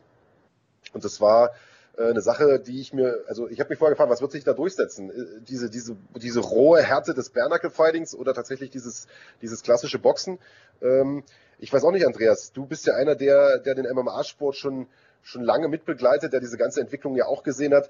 Die alten UFC-Kämpfe waren ja auch häufig sehr, sehr wild, sehr, sehr roh. Was sieht man heute noch auf kleineren Veranstaltungen, wenn man in Deutschland oder so mal guckt, dass da zwei Kämpfer wie D-Züge aufeinander knallen und einfach nur ballern, bis einer umfällt. In der Top-Liga aber an der Weltspitze ist das ja viel, äh, viel bedachter, viel strukturierter, viel komplexer, viel mehr Gameplan, viel mehr Strategie. Äh, glaubst du, es liegt einfach daran, dass der der wieder legalisierte Bernackel-Sport einfach noch so jung ist, dass die Kämpfer so wild aufeinander losknallen, dass es da auch eine Entwicklung geben wird in den nächsten Jahren? Hin zu einer etwas technischeren äh, Herangehensweise? Kann ich mir gut vorstellen. Ähm, und ich glaube auch, dass es viele Boxer gibt, die, ähm, je nachdem, mit welchem Stil sie ins Bare Knuckle Fighting kommen, ein großes, großes Problem haben, ihren Stil umzusetzen, weil viele Boxstile sind eben dann doch viel auf Doppeldeckung sich beruhend, äh, sich hinter der Doppeldeckung verschanzen. Das geht natürlich nicht so gut, wenn man keine Kissen hat äh, auf den Händen. Ähm, und ich glaube, dass sich da noch einiges tun wird, jetzt wo der Sport wieder aufgeblüht ist und ähm, ja, wir werden immer die Techniker haben. Das ist ja im MMA auch nicht anders. Wir haben die Techniker und wenn wir so einen Francis Ngannou uns angucken, der natürlich weiß, wie man schlägt, aber er ist natürlich von, von der Technik her nicht, nicht ähnlich so gut ausgebildet, hat nicht ähnlich so eine gute Grundschule wie ein äh, Stipe Miocic äh, zum Beispiel. Und trotzdem hat er nicht nur eine Daseinsberechtigung, sondern auch gute Chancen, eventuell äh, ihn zu schlagen. Deswegen, das ist ja das Spannende am Kampfsport. Du hast immer diese Möglichkeit zu sagen, wie viel Kraft, wie viel Technik ist, ist richtig und wichtig. Und ähm, die Entwicklung wird es geben, da bin ich bei dir. Ob man sie verfolgt, das muss jeder für sich selber entscheiden. Was auf jeden Fall viele Leute verfolgt haben, die vielleicht vorher noch nie ähm, Bare Knuckle gesehen haben, das war der Kampf von Paige Van Zandt und ich glaube, so ein bisschen auch war da Schaulustigkeit äh, ein Antrieb, denn ein Gesicht, das viele als hübsch empfinden, äh, eventuell durch Bare Knuckle Boxen entstellen zu lassen, das ist eine Entscheidung, die sich wahrscheinlich viele Frauen gar nicht vorstellen können, auch und auch Männer sich denken, warum macht die das denn? Und ähm, ja, hat sich denn wenigstens gelohnt für sie? Was sagst du? Naja, finanziell hat sie es mit Sicherheit gelohnt, aber äh, aus sportlicher Sicht nicht so sehr, ehrlicherweise. Also äh, sie hat da mit Britton Hart eine vorgesetzt bekommen, die äh, Lanz hat, die irgendwie ihre ersten neun Kämpfe, die sie bestritten hat, nicht einen davon gewinnen konnte. Äh, mhm. Bisher ausschließlich im Bernackel-Bereich oder im, im regulären Boxen unterwegs war. Ähm, und genau das war aber ihr Vorteil, denn äh, sie hatte eben diese Bernackel-Erfahrung, sie hatte diese boxerische Erfahrung und wenn man äh, die Kämpfe von Paige äh, Van Zandt in der UFC gesehen hat, dann weiß man natürlich, die war nie die große Boxerin, aber sie war eben immer eine, die viel Druck gemacht hat, die Kämpfe schmutzig machen konnte, die Kämpferinnen, Gegnerinnen in den Rückwärtsgang gezwungen hat. Aber das ist ja gegen äh, die Britton Hart hier einfach nicht besonders gut gelungen. Äh, die hatte auch ihre letzten beiden Kämpfe gewonnen, hatte dementsprechend auch ein bisschen Selbstvertrauen, ist mit breiter Brust da reingegangen und ähm, war ein bisschen größer als Van Zandt und hat die die ganze Zeit lang gehalten und äh, im Prinzip äh, genau das gemacht, was wir vorhin schon mal beim Overeem-Kampf auch besprochen hatten das Nicht-Vorhandensein von Handschuhen führt natürlich auch dazu, dass du keine wirkliche Doppeldeckung hast, so dass da im Prinzip auch jede Hand irgendwo immer vorbeikommt, entweder außenrum oder durch die Mitte aufwärts haken und äh, die hat die Van Center ganz schön auseinandergenommen. Also äh, Page hat zwar immer wieder versucht mal zu kommen, gerade auch in der letzten Runde noch mal gut einen draufgepackt, äh, war stellenweise schon relativ knappes Gefecht, äh, aber am Ende muss man sagen, verdienter Punktsieg für Britton Hart. Und äh, da hat man eine Page Van gesehen, die da doch erstmal mit hängendem Kopf in den Backstage gegangen ist. Und auch bei der äh, kann man sich jetzt die Frage stellen, wie geht's weiter? Ich weiß nicht, auf wie viele Kämpfe ihr Vertrag da ausgelegt ist äh, bei Bernackel, nur ich, die Frage muss man sich auch stellen, wen möchte man ihr denn jetzt dahinstellen? Denn äh, Britton Hart ist alles andere als eine Mega-Contenderin. Wie gesagt, halt einfach mal zwei Siege, neun Niederlagen oder sowas oder, oder sieben, was weiß ich. Äh, also eine noch überschaubarere Bilanz kann man ja dann fast schon auch gar nicht mehr rechtfertigen, wenn man ein Pay-Per-View verkaufen möchte. Ja, also ursprünglich haben die mal eingeschaltet, äh, die Fans, um zu gucken, naja, wie schlägt die sich beim Bare Knuckle? Kann die vielleicht oben angreifen? Was passiert mit ihr? Wie real ist sie als Kämpferin? Also all diese Fragen, die man sich vielleicht stellen kann. Ich habe mir die Frage eigentlich nicht gestellt, denn in der UFC, auch wenn sie vielleicht jetzt nie eine heiße Titelkandidatin war, war sie doch jemand, der bewiesen hat, dass sie eine Kämpferin ist, ganz, ganz klar. Ähm, wenn man ihr glauben mag, im Postfight-Interview hat sie nochmal drauf gepocht, dass sie trotzdem weitermachen will. Ich gehe mal davon aus, dass sie auch vertraglich äh, zusätzliche Kämpfe zugesichert bekommen hat. Ich glaube, was man aus Veranstalter-Sicht machen sollte, ist nochmal andere Leute reinholen, die ähm, ja, die auch neu sind im Bare Knuckle, die man vielleicht aus anderen Bereichen kennt und, und sie zu matchen mit, äh, mit Paige Van Zandt, aber jetzt da irgendwie den großen äh, Title Run anzuteasen, das macht keinen Sinn aus meiner Sicht. Ja. Ja, ich würde vielleicht noch mal ein, zwei Sätze zum, zum Thema Bernacle an sich sagen, weil das ja immer noch relativ heiß äh, hier diskutiert wird im Chat, äh, ob das nun Sport ist oder nicht oder ob es da irgendwie eine Entwicklung geben kann, ob sich der Sport noch ein bisschen professionalisiert. Äh, also zunächst mal, äh, wie gesagt, guckt euch gern das Video von Andreas an. Äh, das heißt, glaube ich, härter als die UFC, Blutbad Bernacle. Also wir haben das ein bisschen reißerisch äh, betitelt, aber das Video ist tatsächlich sehr, sehr seriös gemacht, zumindest so seriös, wie es äh, eine Journalie wie äh, der Big Daddy hinbekommt. Ähm, und äh, also da Im Rahmen meiner Möglichkeiten. Im Rahmen deiner Möglichkeiten äh, hast du dir tatsächlich Mühe gegeben, äh, das gut zu machen. Es ist, äh, und das erfährt man in dem Video ja schon so, dass äh, Bärnackel tatsächlich der Ursprung des, äh, des regulären Boxens ist. Ja, die alten Griechen haben das gemacht. Äh, in England wurde das schon im 18., 19. Jahrhundert gemacht und wird es bis heute zum Teil auch betrieben.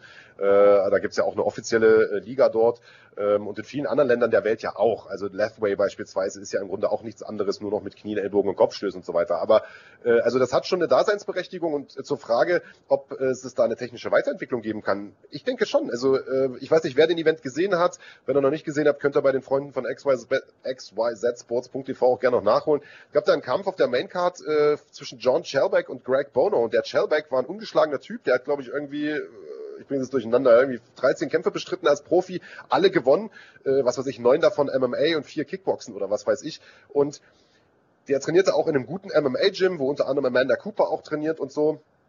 Und der ist sehr, sehr technisch daran gegangen. Gute Might-Bewegung, war perfekt austrainiert, sah also auch nicht aus wie ein Kneipenschläger, viel Fürhandarbeit, hat nicht einen einzigen Treffer abbekommen und hatte einen soliden Gegner. Äh, und das, das sah nicht aus wie eine Kneipenschlägerei, sondern das sah eher schon, das hat an einen modernen MMA-Kampf erinnert, was die Beinarbeit angeht, was die, was die, äh, was das Handspeed angeht, was die Kombinationen auch angeht. Das waren also nicht nur Overhands oder irgendwelche wilden Schwinger, sondern das waren tatsächlich auch mal äh, sehr, sehr komplexe Kombinationen, die der geschlagen hat. Und äh, der hat gewirkt wie ein richtig austrainierter Profi. Und ich glaube, wenn solche Typen anfangen, da richtig aufzuräumen und wenn auch mehr Profiboxer rüberkommen zum Bärnackel und eben nicht nur, ich sage das jetzt mal despektierlich, abgehalfterte äh, Allstars aus dem MMA-Bereich, ich glaube schon, dass wir da eine Weiterentwicklung sehen, was auch das Niveau äh, der Kämpfer angeht. Ja, definitiv. Ähm, du hast es angesprochen, das ist keine Kneipenschlägerei und ähm, eine Sache, die man glaube ich sagen muss, es ist Sport. Findet man ihn ästhetisch, muss jeder für sich selber entscheiden. Ähm, die Cut-Verletzungen sind natürlich wahrscheinlicher in dem Moment, äh, wenn man keine, keine Handschuhe hat, einfach weil der, das Polster nicht da ist.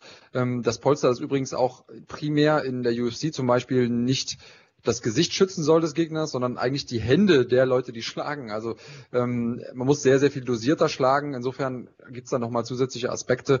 Sport ist es für mich auf jeden Fall. Und da ja alle Beteiligten zugestimmt haben, ist es auch vollkommen in Ordnung. Ähm, und damit vielleicht einmal übergeleitet zu äh, Schlägereien, die vielleicht so nicht passieren sollten, auch wenn sie in einem Cage stattfinden. Ähm, es gab vor gar nicht allzu langer Zeit einen KSW-Event, den wir heute auch schon angesprochen haben, in dem äh, Daniel Torres äh, seinen Titel gewonnen hat. Und ähm, da gab es ein Handgemenge, in dem auch unter anderem ein Vertreter des deutschen MMA beteiligt war, Abus Magomedov äh, namentlich. Und der wurde jetzt im Nachhinein gesperrt von KSW. Hast du das mitbekommen, Marc? Habe ich tatsächlich mitbekommen. Ich habe auch äh, gelesen, dass äh, schon vor dieser Sperre äh, direkt sich der Ivan Dijakovic, also der, der Head Coach vom UFD, öffentlich entschuldigt hat. Ich habe jetzt, äh, ich habe den genauen Wortlaut jetzt nicht, äh, nicht mehr im Kopf, aber äh, war so nach dem Motto, wenn ich da in der Hitze des Gefechts sozusagen jemand beleidigt haben sollte, dann tut mir das leid und dass die Situation eskaliert ist, das wollten wir natürlich alles nicht. Äh, ich habe das so verstanden, ich äh, kenne die Hintergründe nicht ganz genau. Wir hatten ja, als der Event lief und als auch diese Rangelei da, ich würde es jetzt ja nicht Schlägerei nennen, ne? es war im Prinzip so ein Rumgeschubse, äh, würde ich jetzt auch gar nicht überdramatisieren äh, wollen. Äh, sowas passiert eben immer mal tatsächlich, äh, wenn die Emotionen da hochkochen nach einem Kampf. Aber der Ursprung des Ganzen war wohl, oder als, als das passiert ist, hatten wir gerade unseren Live Watch Together hier und haben parallel irgendwie Glory und KSW geguckt und mit euch gesprochen. Deswegen hatten wir nicht alle Infos direkt irgendwie am Start auf dem Ohr. Äh, ich habe das im Nachgang dann mir irgendwie sagen lassen, dass es da wohl äh, schon länger äh, ja, Uneinigkeit oder ich sag mal so einen leichten Beef gibt irgendwie zwischen den Teams und das ist da halt so ein bisschen äh, hochgekocht. Ich finde das aber gar nicht so schlimm. Natürlich wollen wir solche Szenen nicht sehen und so, ja, wollen sauberen Sport, aber es ist auch Kampfsport, es ist Emotion, es sind durchtrainierte Testosteron-Bullen, sage ich jetzt einfach mal, die da aufeinandertreffen. Und wenn es da mal zu einer Rangelei kommt, ja, dann ist das nicht schön, aber ist jetzt auch kein Weltuntergang, ehrlicherweise. Es ist ja keiner zu Schaden gekommen. Ja, auf der anderen Seite muss man natürlich auch als Organisation gucken, was kann man machen, um äh, den Leuten, die das nächste Mal bei uns im Cage sind und den Teams zu zeigen, habt mal zu, ihr könnt hier nicht machen, was ihr wollt, denn das ist auch eine Aktion, die insgesamt für das Bild des MMA unschön ist. Ähm, denn genau das wollen wir ja sein. Wir wollen keine wilden Schläger sein, die undiszipliniert aufeinander losgehen, sondern wir wollen Leute sein, die ähm, sich sportlich miteinander messen. Du hast es eben gesagt, die Diskussion, ist Bare Sport oder nicht? So haben wir diese Diskussion im Prinzip schon unser ganzes sportliches Leben geführt mit den Leuten da draußen, nicht nur ich, sondern auch du als, äh, als derjenige, der das Ganze ähm, auf der journalistischen Seite begleitet hat. Aus meiner Sicht ist es auch so, ich habe mir das Video angeguckt, ihr könnt ja selber mal drüber urteilen. Ich kann nicht feststellen, dass Abus da derjenige ist, der als Aggressor auftritt. Ich kann nicht feststellen, dass er da irgendwie geschlagen haben soll. KSWs Aussage war, nach ähm, Auswertung aller Videos, die sie so bekommen haben, wäre er Aggressor gewesen und hätte da versucht zu schlagen. Ja, muss man jetzt so nehmen, ein halbes Jahr Sperre ist ja, also ist schon doof, aber wer weiß, ähm, vielleicht, vielleicht hat er gar nicht vorher äh, vorgehabt zu kämpfen lassen wir uns mal überraschen, wie das weitergeht. Also ich könnte mir vorstellen, dass KSW da auch ganz einfach so ein bisschen äh, dem öffentlichen Druck nachgegeben hat. Die werden sicherlich auch wissen, dass das alles da halb so wild war, ehrlicherweise. Ich will das jetzt nicht schönreden, aber äh, also da haben wir ja auch schon, da haben wir ja schon schlimmere Handgemenge gesehen. So ehrlich müssen wir auch sein. Natürlich muss da eine Strafe kommen. Äh, ja, halbes Jahr ist in Ordnung. Ich denke, die sitzt da mit der äh, mit der halben Pobacke ab, äh, um es mal vorsichtig zu sagen.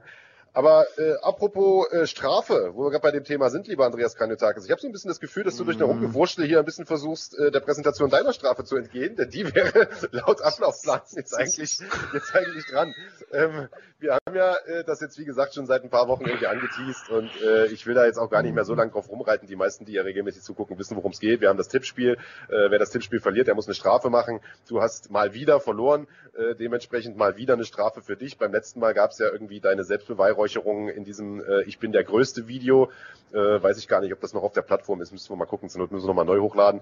Äh, das war schon nicht. ganz das war schon ganz lustig. Da hat es mich nur im Nachgang ein bisschen angekotzt, dass dir das Ganze ehrlicherweise viel zu viel Spaß auch gemacht hat aus meiner Sicht. Also ja, du hast ja dich doch, doch, doch wohlgefühlt dabei, äh, dich quasi selbst zu beweihräuchern. Und deswegen habe ich mir gedacht, nee, diesmal muss der ja schon in eine Situation kommen, die ihm unangenehm ist. Deswegen war die Idee, äh, du interviewst eine sehr, sehr gute Freundin von dir, eine gute Bekannte von dir, die Alexandra Kehlemann, eine militante Veganerin, die sich sehr, sehr für ähm, äh, ja, äh, Nahrung oder eine Ernährungsweise einsetzt, die frei ist von Tierprodukten und äh, die in diesem Zusammenhang sehr, sehr viel auch mit Sportlern zusammenarbeitet, dadurch eine Menge Expertise äh, in diesem Bereich hat, die wir nebenbei gesagt übrigens auch in Zukunft sicherlich nochmal zu einem ernsthaften Interview einladen werden, denn sie hat äh, eine Menge sehr, sehr interessanter Dinge zu erzählen. Das wollte sie dieses Mal eigentlich auch tun, also die Außenwelt über äh, sozusagen die Vorteile der, äh, der veganen Ernährung äh, aufklären, auch im Kampfsportbereich. So richtig dazu gekommen ist sie aber ehrlicherweise nicht und das könnte auch damit was zu tun haben, äh, gehabt haben, dass du mich sozusagen auf dem Ohr hattest äh, und ich dir so ein paar Fragen in den Mund gelegt habe.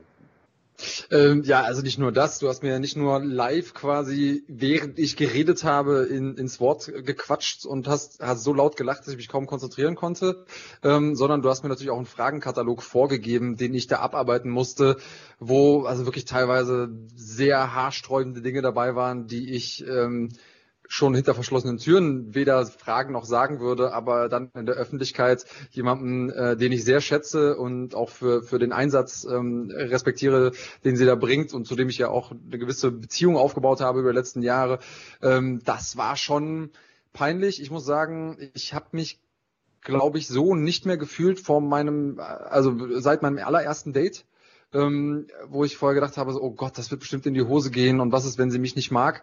Und ich habe mich danach auch so gefühlt wie nach meinem allerersten Date. Das ist nämlich nicht so gut gelaufen.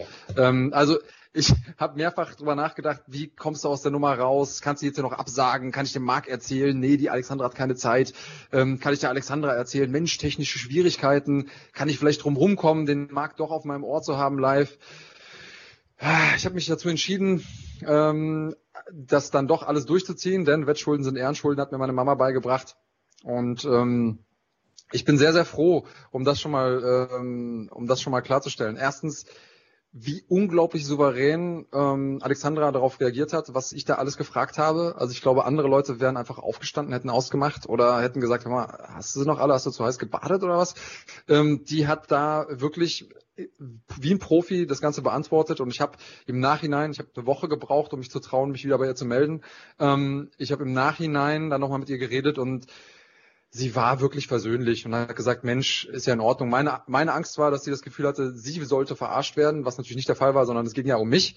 Das hat übrigens sehr gut funktioniert. Es ging mir sehr, sehr, ähm, es ging mir sehr, sehr schlecht dabei. Das wird äh, dich mit Sicherheit nochmal zusätzlich freuen und amüsieren. Ähm, aber ich will gar nicht viel weiter außen rumreden. Am besten guckt ihr es euch mal an und dann können wir ja danach nochmal sinnieren, ob das jetzt eine gerechte Strafe war oder nicht. Oh, ja.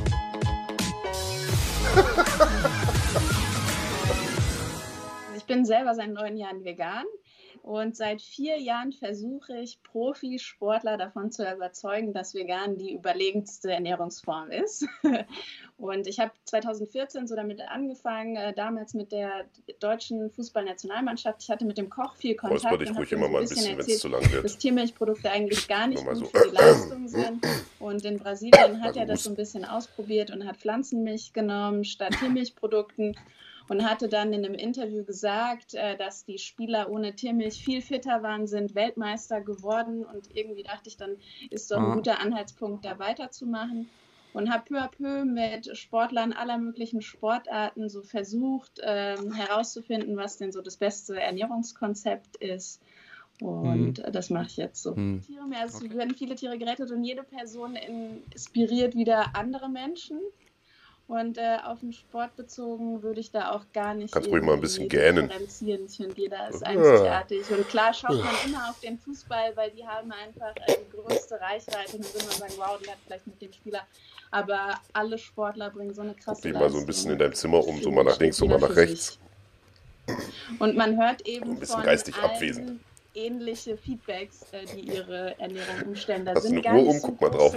Geschichten. Klar gibt es auch äh, hört man immer wieder, dass irgendwelche Krankheiten weggegangen sind, aber meistens ist es so auf die Leistung halt bezogen, dass die halt so ein bisschen gesteigert werden kann durch die Umstellung, dass die Sportler sich einfach besser fühlen, schneller regenerieren, durch das schnellere Regenerieren vielleicht öfter trainieren können und dadurch sozusagen mehr aus ihrem Körper holen. Ja, also würdest du lieber äh, Fleisch essen oder AfD wählen? Boah, ist gemein, aber ich würde kein Fleisch essen. Du würdest kein Fleisch essen, sagen? ich würde würd kein Fleisch essen und nicht zur Wahl gehen. okay, also Wahl verweigern und kein Fleisch essen. Komm, Greta um, Thunberg Schnitzel muss kommen. Äh, also ich würde sagen, ähm, wenn es wirklich um Leben und Tod geht, dann würde ich sogar einen Greta Thunberg Schnitzel essen. Also, wenn es sein muss, weißt du? Ja. ja. Ähm, ja. Was ist denn eins deiner, deiner nächsten großen Projekte und wo kann man deine äh, Projekte verfolgen? Nächste große Projekte. Oh, ich weiß gar nicht. Es ist immer so. Ich mache viel äh, Ernährungsberatung mit Sportlern. Also alle, die irgendwie Interesse haben, ihre Ernährung das ist so dumm. können mal gucken auf der Homepage, Superstar-Formel, auf Instagram auch ähm, mit den Fetten und Kohlenhydraten. Aber Mikronährstoffe ist ein großes Thema, weil viele einfach nicht drauf achten. Und ich vor meiner veganen Zeit habe auch nicht drauf geachtet. Sagt ja keiner hier. Gucken wir mal so ein, so ein bisschen ja, an der klar. Kamera vorbei und sag, sorry, ich spiele hier nebenbei noch äh, Online-Slots. Online, Online ja. also, äh, ich, bin, äh, ich, bin ganz, ich bin ganz bei dir. Sorry, ich habe ähm, äh, hab eben noch so ein bisschen Candy Crush gespielt. Ist ja offensichtlich auch in der Politik gerade äh, ein großes Thema. Ähm, Real Talk, äh, was äh, würdest du denn machen, wenn dir jemand ein unmoralisches Angebot machen würde und sagen, hey, ich, ich lege hier wirklich einen ordentlichen Batzen äh, Geld auf den Tisch, dafür musst du aber den Herrn Tönnies heiraten, den Fleischhersteller. Wie viel müsste, müsste da über, über den Tisch gehen? Weiß nicht, aber es wäre ja gar nicht so schlecht, den zu veganisieren, Hammer. Ah, das wäre die Mission, okay. vegan wird, ja. Okay, also würdest du es vielleicht sogar umsonst machen? Hast viele Tiere gerettet, ja. Okay. Also das von daher könnte es schlechtere Angebote geben. Gut, vielleicht werde ich Und irgendwann ja auch noch. Mit viel Geld könnte ich dann auch noch mehr Tiere retten. Also ich dachte, da kommt jetzt was Schlimmeres so. Achso, ja, nein, das ist, bei uns ist alles, alles entspannter. Aber trotzdem ist es ja so, dass das für dich, also kein Fleisch zu essen, sehr, sehr hoher Wert ist. Was wäre für dich, äh, äh, was wäre wär für dich schlimmer, Fleisch essen oder ein Gesichtstattoo? Für mich persönlich, hm. äh, wenn es ein schönes Gesichtstattoo wäre, ich würde auf jeden Fall das Gesichtstattoo nehmen. Ah, okay, das ist, äh, ist, ist ein guter, ähm, guter Anfang. Was, äh, was wäre schlimmer, Fleisch essen oder Chlamydien? Da gibt es ja irgendwelche Medikamente gegen. Also auch besser Chlamydien als Fleisch essen. Ja, die gehen ja auch wieder ja, weg. Und die sind ja, ja irgendwann auch wieder weg. Ja. äh, Habe ich von gehört, ja. Hast du irgendwie ähm, noch so ein paar Dinge, wo du sagst, Mensch, bevor ähm, ich die nicht irgendwie aus, losgeworden bin, würde ich gerne das Interview nicht beenden? Also hast du noch irgendwas auf dem Herzen, wo du sagst, Mensch, das ist meine Core-Message, äh, vielleicht so ein Elevator-Pitch, wo du sagst, Leute, das müsst ihr jetzt irgendwie einmal noch wissen? Mm. Ich glaube, wir haben schon viel geredet, aber schaut doch einfach auf meinem Instagram vorbei, weil vieles, was man so sagt, vergisst man schnell wieder. Es braucht häufig Wiederholung. Also schaut einfach mal und uh, holt euch ein paar Tipps und esst weniger Tiere. ja, war doch lustig, oder nicht? Alter. Ich gucke mir das an und ich, ich schwitze, ohne Scheiß. Ich habe äh, hab Schweißflecken unterm, äh, unterm T-Shirt, weil mir das so unangenehm ist. Ähm, ja, furchtbar. Also so schön, ihr schreibt hier, ihr habt, ihr habt Spaß. Ähm, ich, ja, ich bin einfach so glücklich und das will ich nochmal an der, ähm, an der Stelle betonen. Alexandra ist überhaupt nicht der Meinung, dass wir irgendwie sie versucht haben zu verarschen oder so, sondern äh, sie hat das komplett verstanden, sie ist komplett dabei und ja, wir machen mit ihr auf jeden Fall nochmal einen ordentlichen Beitrag, denn ja, ja die Dame hat wirklich auch was zu erzählen, die hat Ahnung von dem, wovon sie redet.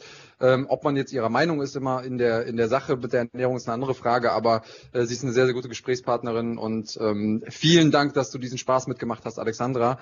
Und Marc, ich hasse also dich. man, muss, man muss dazu sagen, also äh, dass äh, auf jeden Fall Alexandra weiß vor allen Dingen, wovon sie redet. Ja? Also das ist jetzt nicht einfach nur irgend so ein äh, Blabla, sondern die informiert sich, kennt, kann dir Studien aus dem FF zitieren und so weiter. Äh, ich bin bei dir, man muss nicht immer einer Meinung sein, aber man muss zumindest in der Lage sein, über Dinge sprechen zu können. Das kann man mit Alexandra auf jeden Fall. Äh, deswegen gern nochmal in Zukunft einladen.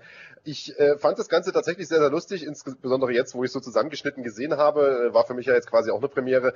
Ähm, ich äh, aber habe mich fast noch ein bisschen geärgert, denn ich kenne Alexandra tatsächlich aus den sozialen Medien doch noch ein Stück militanter, was so gewagte Thesen angeht von irgendwelchen Fleischessern. Das heißt, ich hatte ja insgeheim so ein bisschen die Hoffnung, äh, dass sie dich da sozusagen auch nochmal ein bisschen aggressiver angeht. Aber sie war super entspannt, super gelassen.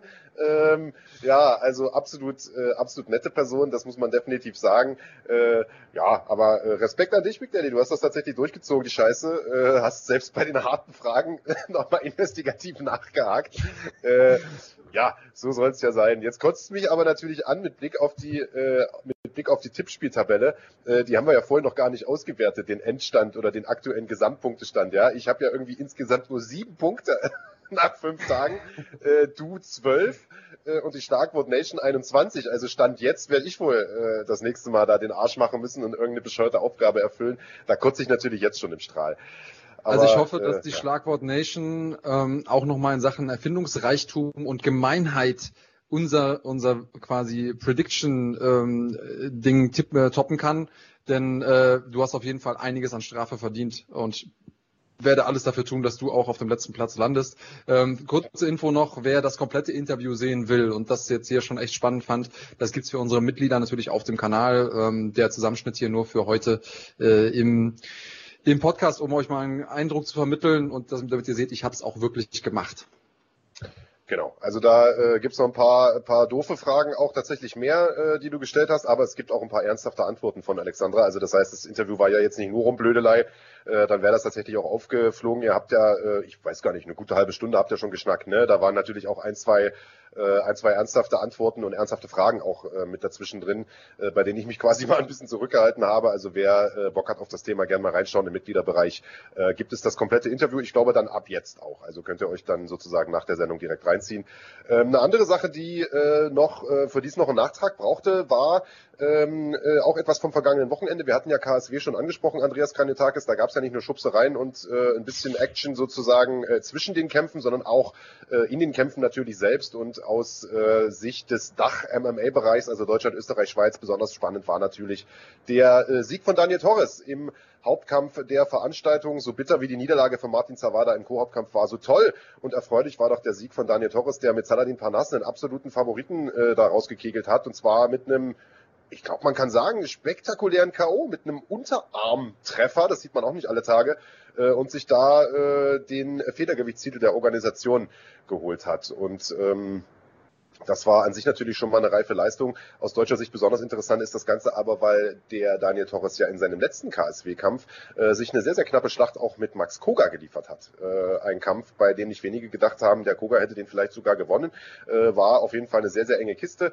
Und ähm, ich habe die Woche die Zeit gehabt, mit dem Daniel Torres mal eine Runde zu schnacken, mal eine Runde zu telefonieren und den mal zu befragen, was seine Ziele sind in der Zukunft, jetzt wo er der Champion ist bei KSW und wie es denn aussieht, vielleicht mit einem Rückkampf gegen Max Koga, jetzt wo er den Titel hält und äh, da ja ein bisschen mehr Einfluss hat. But obviously, there are uh, a lot of questions in the featherweight division also. I could imagine that uh, Saladin Parnas. Uh... You win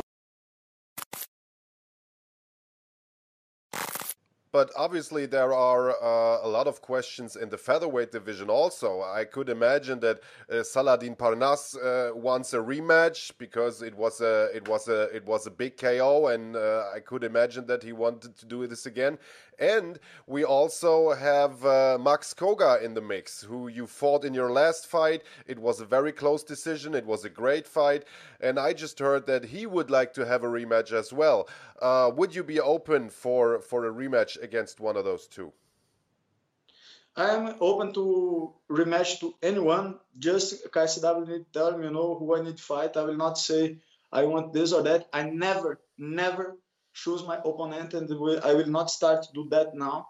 About Koga, if I lost to him, I, I think I don't have that opportunity. If he get champion, uh, they will give me that. You know, they will ne- never give me that opportunity. I don't know why uh, we put Koga now in that case uh, because he lost the first fight. I think he need do one fight more because if it's for me, is we don't have that conversation. You know, nobody will tell ah, you win over Daniel, but um, now is time for give him rematch or because was was close fight. Nobody would tell this. And I heard uh, that I don't know maybe KSW plans to come to Germany in the near future and I mean, later that year, a fight in Germany for the belt, maybe with Max already, uh, you know, having uh, cashed in another win or something and worked his way back up. Maybe this would be a great uh, fight for the German audience on German soil, uh, the rematch for the belt here in Germany. What do you think?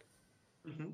I think, and if I make one KO in Max Koga in Germany, will be the best for my career, you know. All right, that's a big statement, man.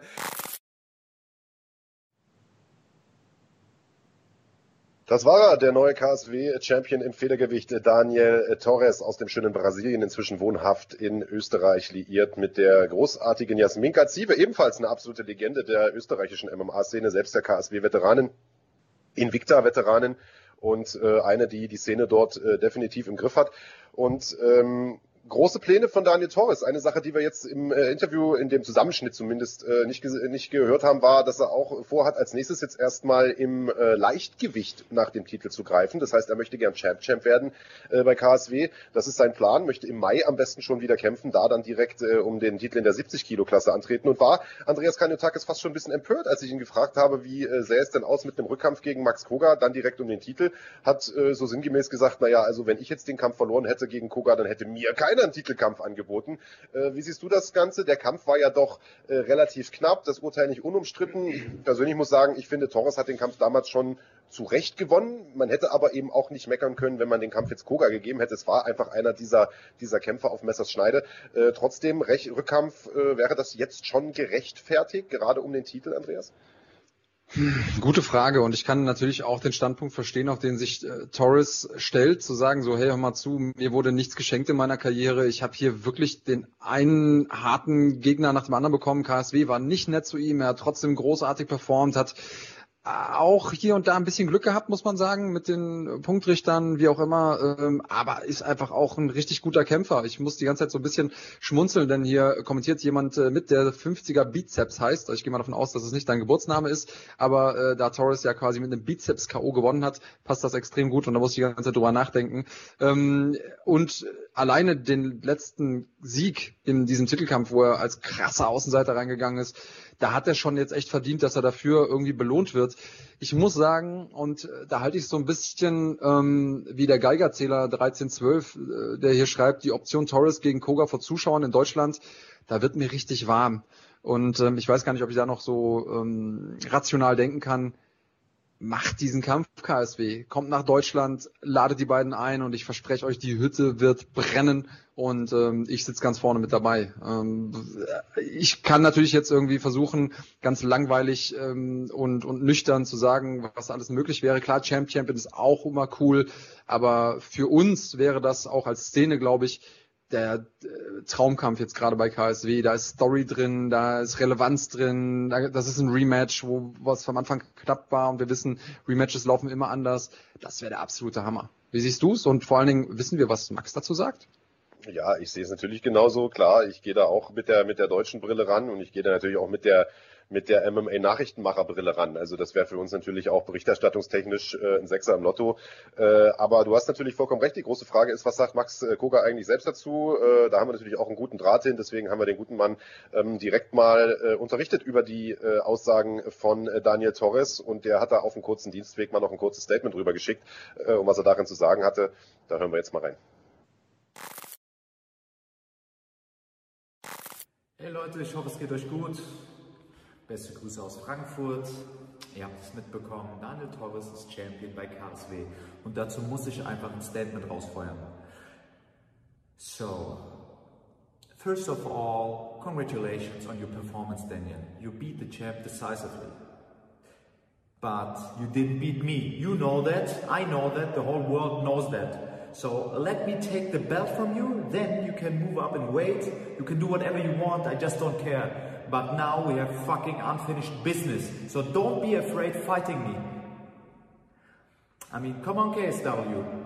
We can headline the first show on German soil. Frankfurt, German MMA fans desperately waiting for this happen. So let's do this. Come on, Daniel. Mashaja. Don't be afraid. Fight me. Also sieht ja fast aus wie der neue Conor McGregor da, Max Koga, mit der Glatze und der und der großen Nerdbrille und äh, klopft ja auch fast schon äh, McGregor-eske Sprüche, muss man sagen. Äh, aber äh, grundsätzlich ist das, was er da sagt, ja vielleicht gar nicht mal so eine schlechte Idee. Ähm, aber äh, auch das, was Torres gesagt hat, macht natürlich, macht natürlich Sinn, wenn er sagt, gut, pass auf, äh, der im Mai machen wir jetzt, macht er jetzt vielleicht einen Leichtgewichtskampf und dann, was weiß ich, im Herbst oder so, äh, vielleicht die erste Verteidigung des Federgewichtstitels dann in Deutschland, dann gegen Max Koga, das wäre natürlich ein Riesenfight. Ähm, ich weiß nicht, wie die Timeline von KSW aussieht. Also man weiß, dass die ja gern nach Deutschland möchten. Man weiß natürlich nicht, ob das in diesem Jahr klappt. Äh, da haben wir ja auch noch das Thema Corona-Pandemie, Alex, äh, Andreas Kranjotakis. Ähm, aber das wäre natürlich ein Fight, auf den hätte ich richtig Bock. Also auf jeden Fall, macht das Ding, macht das Ding. Und Aaron äh, Marvin Flavius sagt hier, na ja, wegen der Anfahrt wäre ja bestimmt schwierig. ist mir egal, wo das ist. Ich fahre dahin ähm, und ich sitze in der ersten Reihe, verspreche ich dir. Ähm, also ich bin, ich bin hyped. Äh, und ich kann natürlich verstehen, wenn Torres sagt, nee, nee, nee, ich halte den Gürtel jetzt gut fest und ich will noch einen anderen Gürtel dazu, verstehe ich alles. Aber wenn du mir einen Gefallen tun willst, dann mach das Ding. Und KSW genauso. Sehe ich absolut genauso, was äh, Kämpfer angeht, die in der Mache sind oder nicht in der Mache sind oder die aber zumindest, wenn sie denn gemacht würden, absolute Traumkämpfe wären.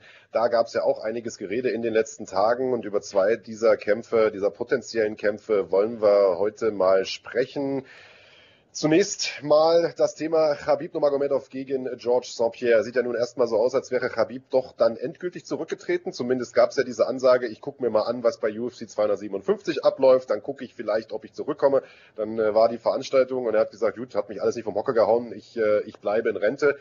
Dann aber gab es ein paar Tage später, nämlich jetzt im Laufe der Woche, einen Tweet von dem Manager von Khabib Nurmagomedov, nämlich Ali Abdelaziz, der äh, ja eine ganze Reihe von starken äh, UFC-Kämpfern bei sich in seinem Kader hat und der hat gepostet, der Kampf gegen GSP, über den ja seit Jahren im Prinzip gesprochen äh, wird, der sei in der Mache, Andreas Kanyotakis. Und äh, die MMA-Welt stand Kopf, aber nur für ein paar Minuten. Ja, für ein paar Stunden vielleicht. Ähm, paar Stunden, denn ja. kurz danach hat er dann getweetet, nein, nein, nein, alles Blödsinn, wer behauptet denn sowas? Ähm, also auch das ist vielleicht was, was man von ihm ein bisschen kennt.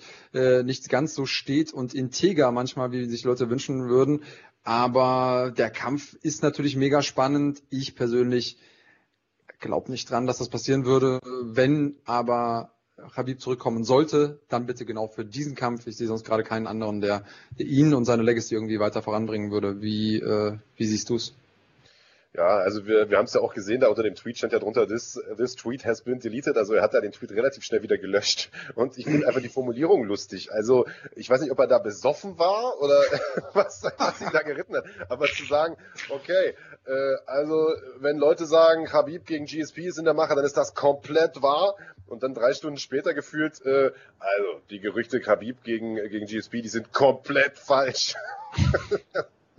Ja, vielleicht hat er wahr und unwahr vergessen. Zwei, zwei ja, autokorrekt vielleicht einfach, ne? Ja, ja autokorrekt, autokorrekt, autokorrekt, ja. Kann natürlich sein. Ähm, einfach nur, äh, einfach nur verschrieben, einfach nur vertippt. Ja, ein Vertipper führt natürlich dazu, dass äh, direkt alle, alle MMA-Seiten da einen Riesenfass aufmachen. Ähm, ich weiß gar nicht, ob wir da jetzt so lange drüber sprechen wollen, Andreas Kanetakis. Also wir mussten es natürlich jetzt der Vollständigkeit halber auf jeden Fall mal mit in die Sendung Klar. reinnehmen. Äh, ist halt auch lustig, irgendwie die Tweets vielleicht mal zu zeigen. Aber ich weiß nicht, ob ich mehr Energie als nötig in dieses Thema investieren möchte, weil ich glaube ehrlicherweise, dass es äh, ein ganzer Haufen heiße Luft ist. Glaube ich auch. Ist müßig. Ähm, haben wir noch andere Kämpfe, die anstehen, vielleicht nicht anstehen? Ich glaube ja. Ich glaube, es gibt einen Kampf, der so ein bisschen seine Schatten vorauswirft. Zumindest haben schon die Akteure gezeigt, geäußert über die sozialen Medien, dass sie dem offen gegenüberstehen würden. Und das wäre ein Trilogiekampf zwischen McGregor und Poirier. Ähm, wie schätzt du es ein? Ist das ähnlich wahrscheinlich wie GSP gegen Khabib?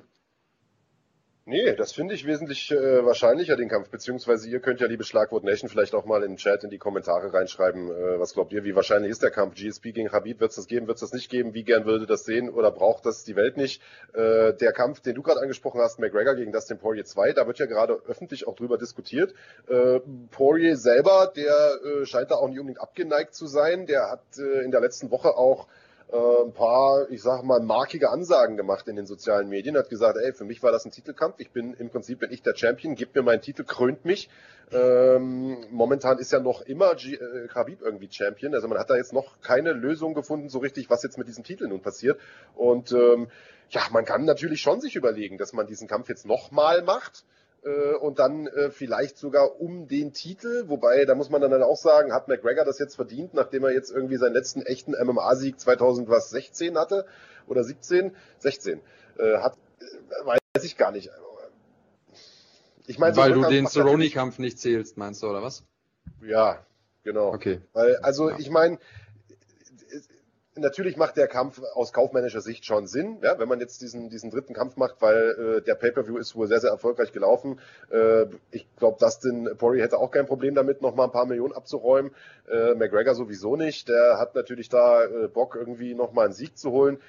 Aber äh, ich weiß nicht, ob es halt Sinn, also macht so ein du bist ja kein Freund von direkten Rückkämpfen, Andreas. Macht es für dich Sinn, den Kampf jetzt nochmal direkt anzusetzen?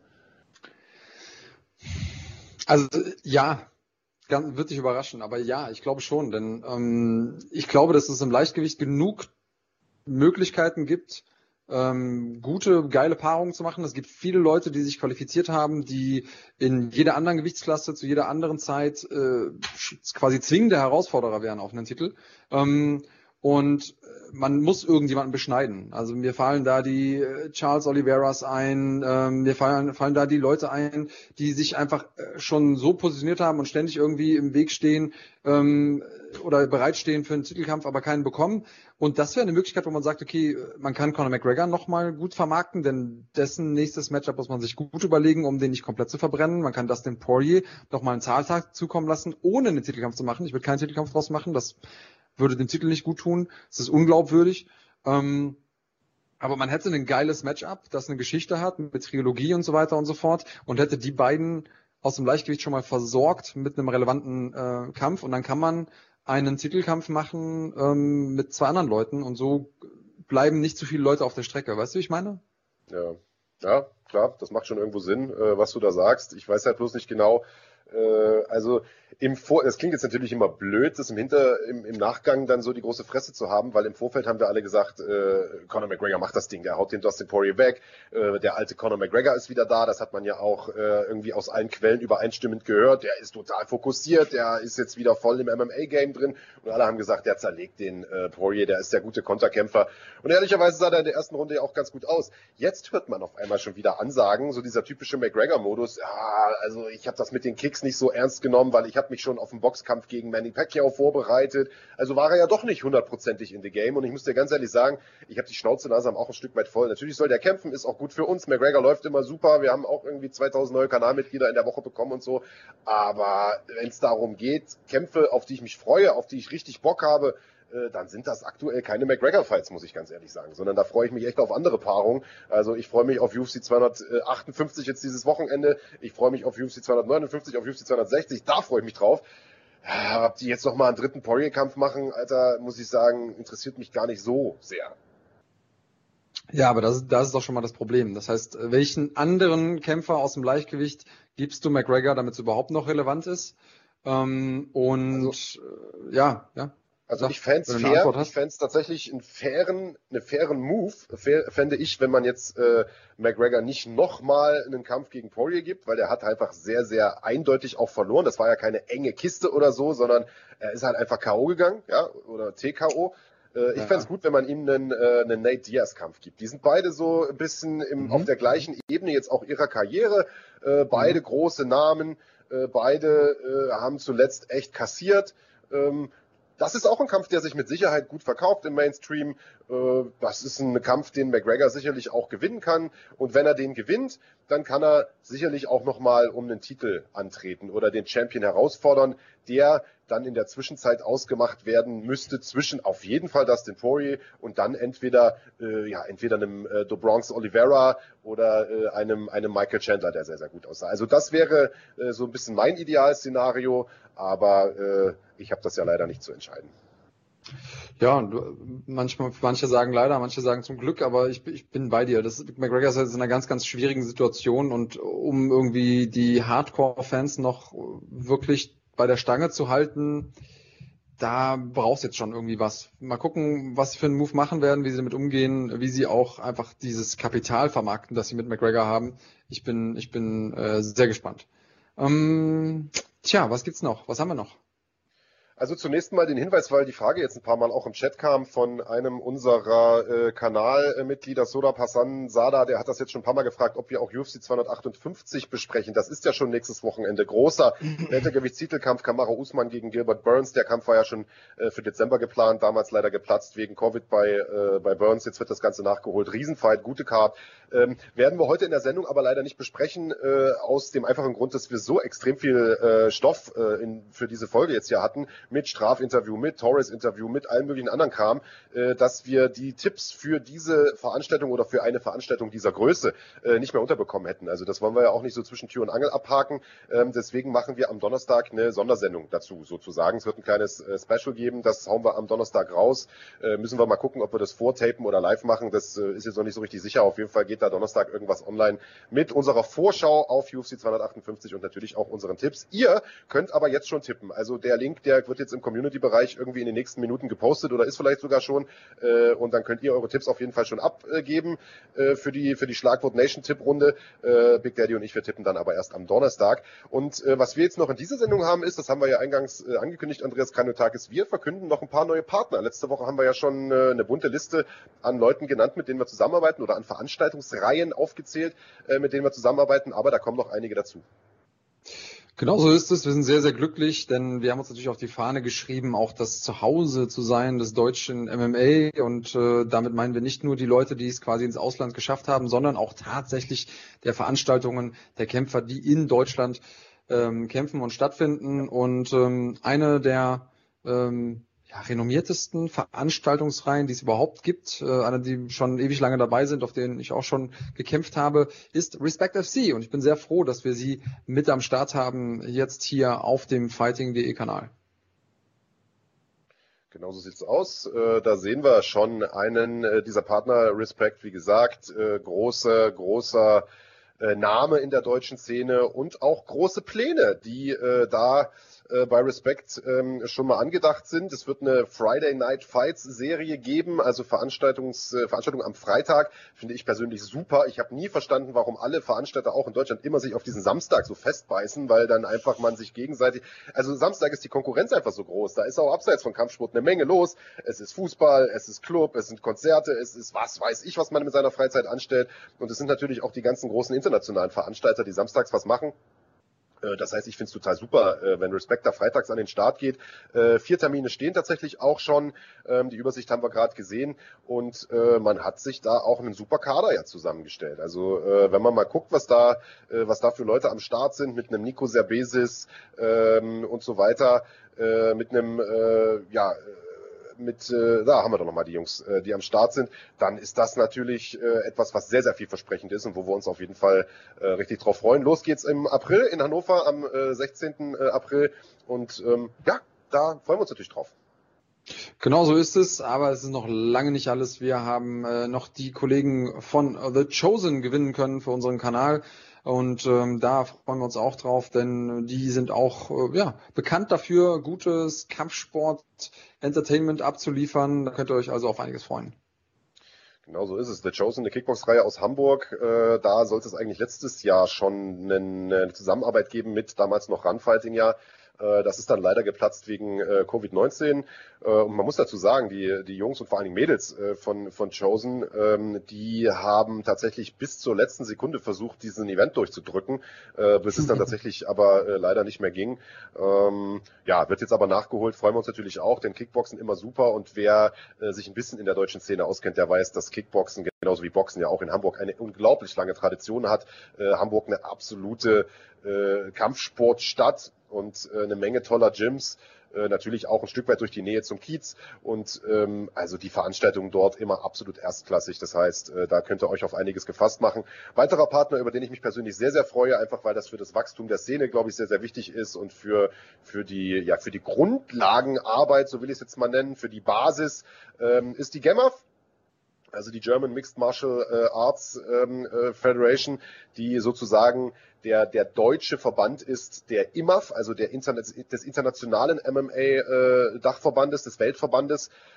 Und deren Meisterschaften werden wir bei uns übertragen dürfen. Die machen das ja schon seit einigen Jahren mit sehr, sehr viel Herzblut, mit sehr, sehr viel Passion, mit sehr, sehr viel Leidenschaft für den Sport. Leute, die den Podcast regelmäßig schauen, die kennen sicherlich auch Clemens Werner schon, den Präsidenten aktuell der GEMAF. Und ähm, ja, das ist sehr, sehr wichtig, diese Amateurturniere, einfach eine starke Amateurszene, das sieht man an Osteuropa, äh, ist immer der Nährboden für äh, gute, starke Profis, die dann irgendwann in den, in den, in den großen Top-Ligen ankommen. Und ein guter Verband ist auch immer wichtig, um ähm, diese Graswurzelarbeit, die du angesprochen hast, zu betreiben. Ähm, großes Ziel der GEMAF, äh, also ein bisschen der, äh, ja, die jetzt habe ich den Faden verloren, Mann. Wie heißt denn das Wort? Division, so. Division ist es, ähm, MMA olympisch zu machen. Und äh, dazu sind sie gut vernetzt mit der UFC unter anderem, insgesamt in, in 60 internationale Verbände, die ähm, sich ihr angeschlossen haben und die sind auf einem guten Weg. Das ist ein Job, der, so fair wollen wir sein, eigentlich sehr, sehr unpopulär ist, denn keiner will der Vereinsmeier sein, den keiner sieht und der irgendwie mit, mit Regeln um die Ecke kommt. Das ist aber wichtig und so richtig, dass man das auch macht. Ähm, und deswegen, ja, bin ich froh, dass wir sie haben, auch weil die Amateure extrem wichtig sind. Du hast es gesagt, freue ich mich, dass die GEMAF jetzt Partner ist hier bei Fighting.de. Genau so ist es. Den Zeitplan, den haben wir gerade eingeblendet gesehen. Vielleicht zeigt die Regie noch mal kurz. Äh, die GEMAF organisiert das tatsächlich so, dass es regionale Turniere gibt, also für den Norden, den Süden, den Osten und den Westen, beziehungsweise der Osten, der läuft hier, glaube ich, unter Mitteldeutschland, äh, weil das dieses Mal in Göttingen, äh, wenn ich richtig informiert bin, stattfindet. Die Leute, die diese regionalen Ausscheidungsturniere gewinnen, die können dann bei der deutschen Meisterschaft teilnehmen. Wer die deutsche gewinnt, der kann bei der Europameisterschaft teilnehmen. Das ist dann schon gar nicht so einfach. Und wer dort gewinnt, der kann dann tatsächlich nach Las Vegas fliegen zur WM, äh, die dort ja jährlich im Rahmen der International Fight Week stattfindet. Also die UFC äh, ist ja auch ein, ein aktiver Unterstützer der IMAF, äh, steckt da eine Menge Geld rein und äh, Julia Dorni beispielsweise ist ja eine, die diesen Weg bestritten hat und ähm, ist sicherlich auch für einen jungen Kämpfer mal eine große Erfahrung, da in Vegas äh, im Rahmen der International Fight Week da auf so einem Turnier zu gewinnen. Aber ist ein langer, schwerer Weg. Ähm, Weltmeister wird man nicht, äh, wird man nicht, wird man nicht über Nacht. Das ist aber nicht der einzige Partner äh, oder die einzigen beiden Partner, die wir heute zu verkünden haben, Andreas. Oder die einzigen drei. Drei haben wir ja schon genannt. Genau, wir sind schon, wir sind schon bei vier. Das Zählen fällt schwerer, ähm, je länger der Tag andauert. Äh, Hype FC ist noch mit dabei. Wir sind froh, dass wir sie äh, mit an Bord haben, beziehungsweise die Hype FC Macher starten jetzt ähm, eine Reihe, die heißt The Cage Fighting Championship.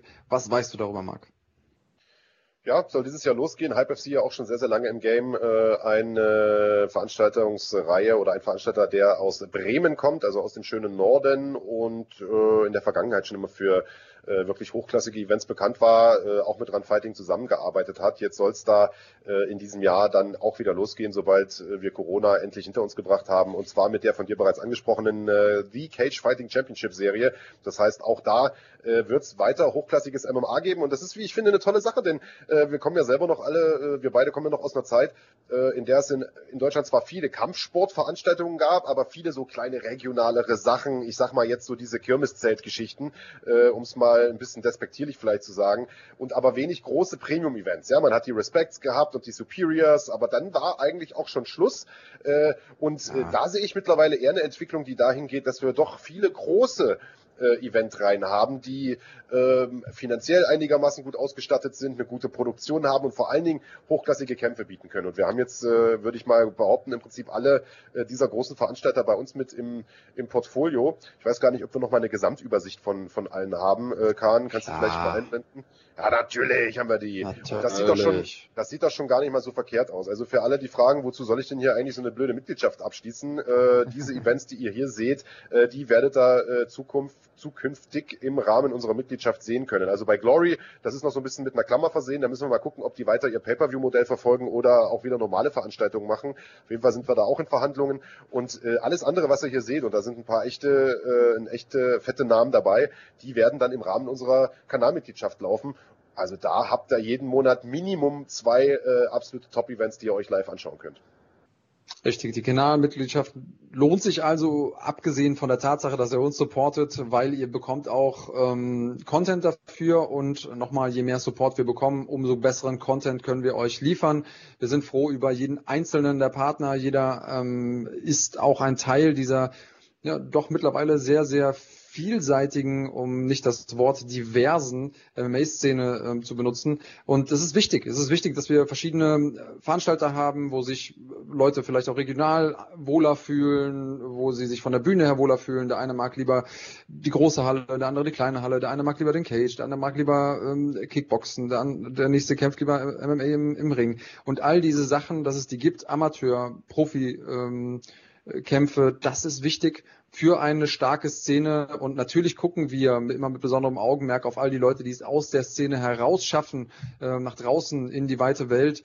Aber der Weg dahin, und das zeigen, zeigt uns die Szene in Deutschland, aber auch in anderen Ländern, ähm, führt über eine gute heimische Szene, in der es äh, gute Möglichkeiten gibt, sich auszuprobieren. Und ähm, ich glaube, da wir auf einem ganz guten Weg und ich bin froh, dass wir ein Teil davon sein können und dass ihr als Schlagwort Nation auch ein Teil davon äh, sein könnt. Deswegen gerne, gerne hier ähm, zu unserem 99. Podcast mal Mitgliedschaft abschließen, denn ähm, es soll nicht euer Schaden sein, nicht nur weil wir gute Partner haben, sondern nächste Woche ist unser 100. Podcast und ich will nicht zu viel verraten, wir haben uns aber was einfallen lassen für euch. Mitglied sein wird sich lohnen.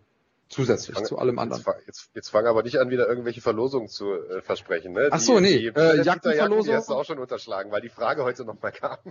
Richtig, nein, nein. Die Planet Eater Jacken, die stehen. Peter hat auch schon gesagt, Mensch, nennen mir noch die Namen. Ich bin einfach noch nicht dazu gekommen, ist auf meinen List gewachsen, äh, die Verlosung zu machen. Aber ich werde mich dran halten. Logischerweise alle, die da mitge mitgemacht haben, die kommen in einen Lostopf. Ich ziehe das Ganze.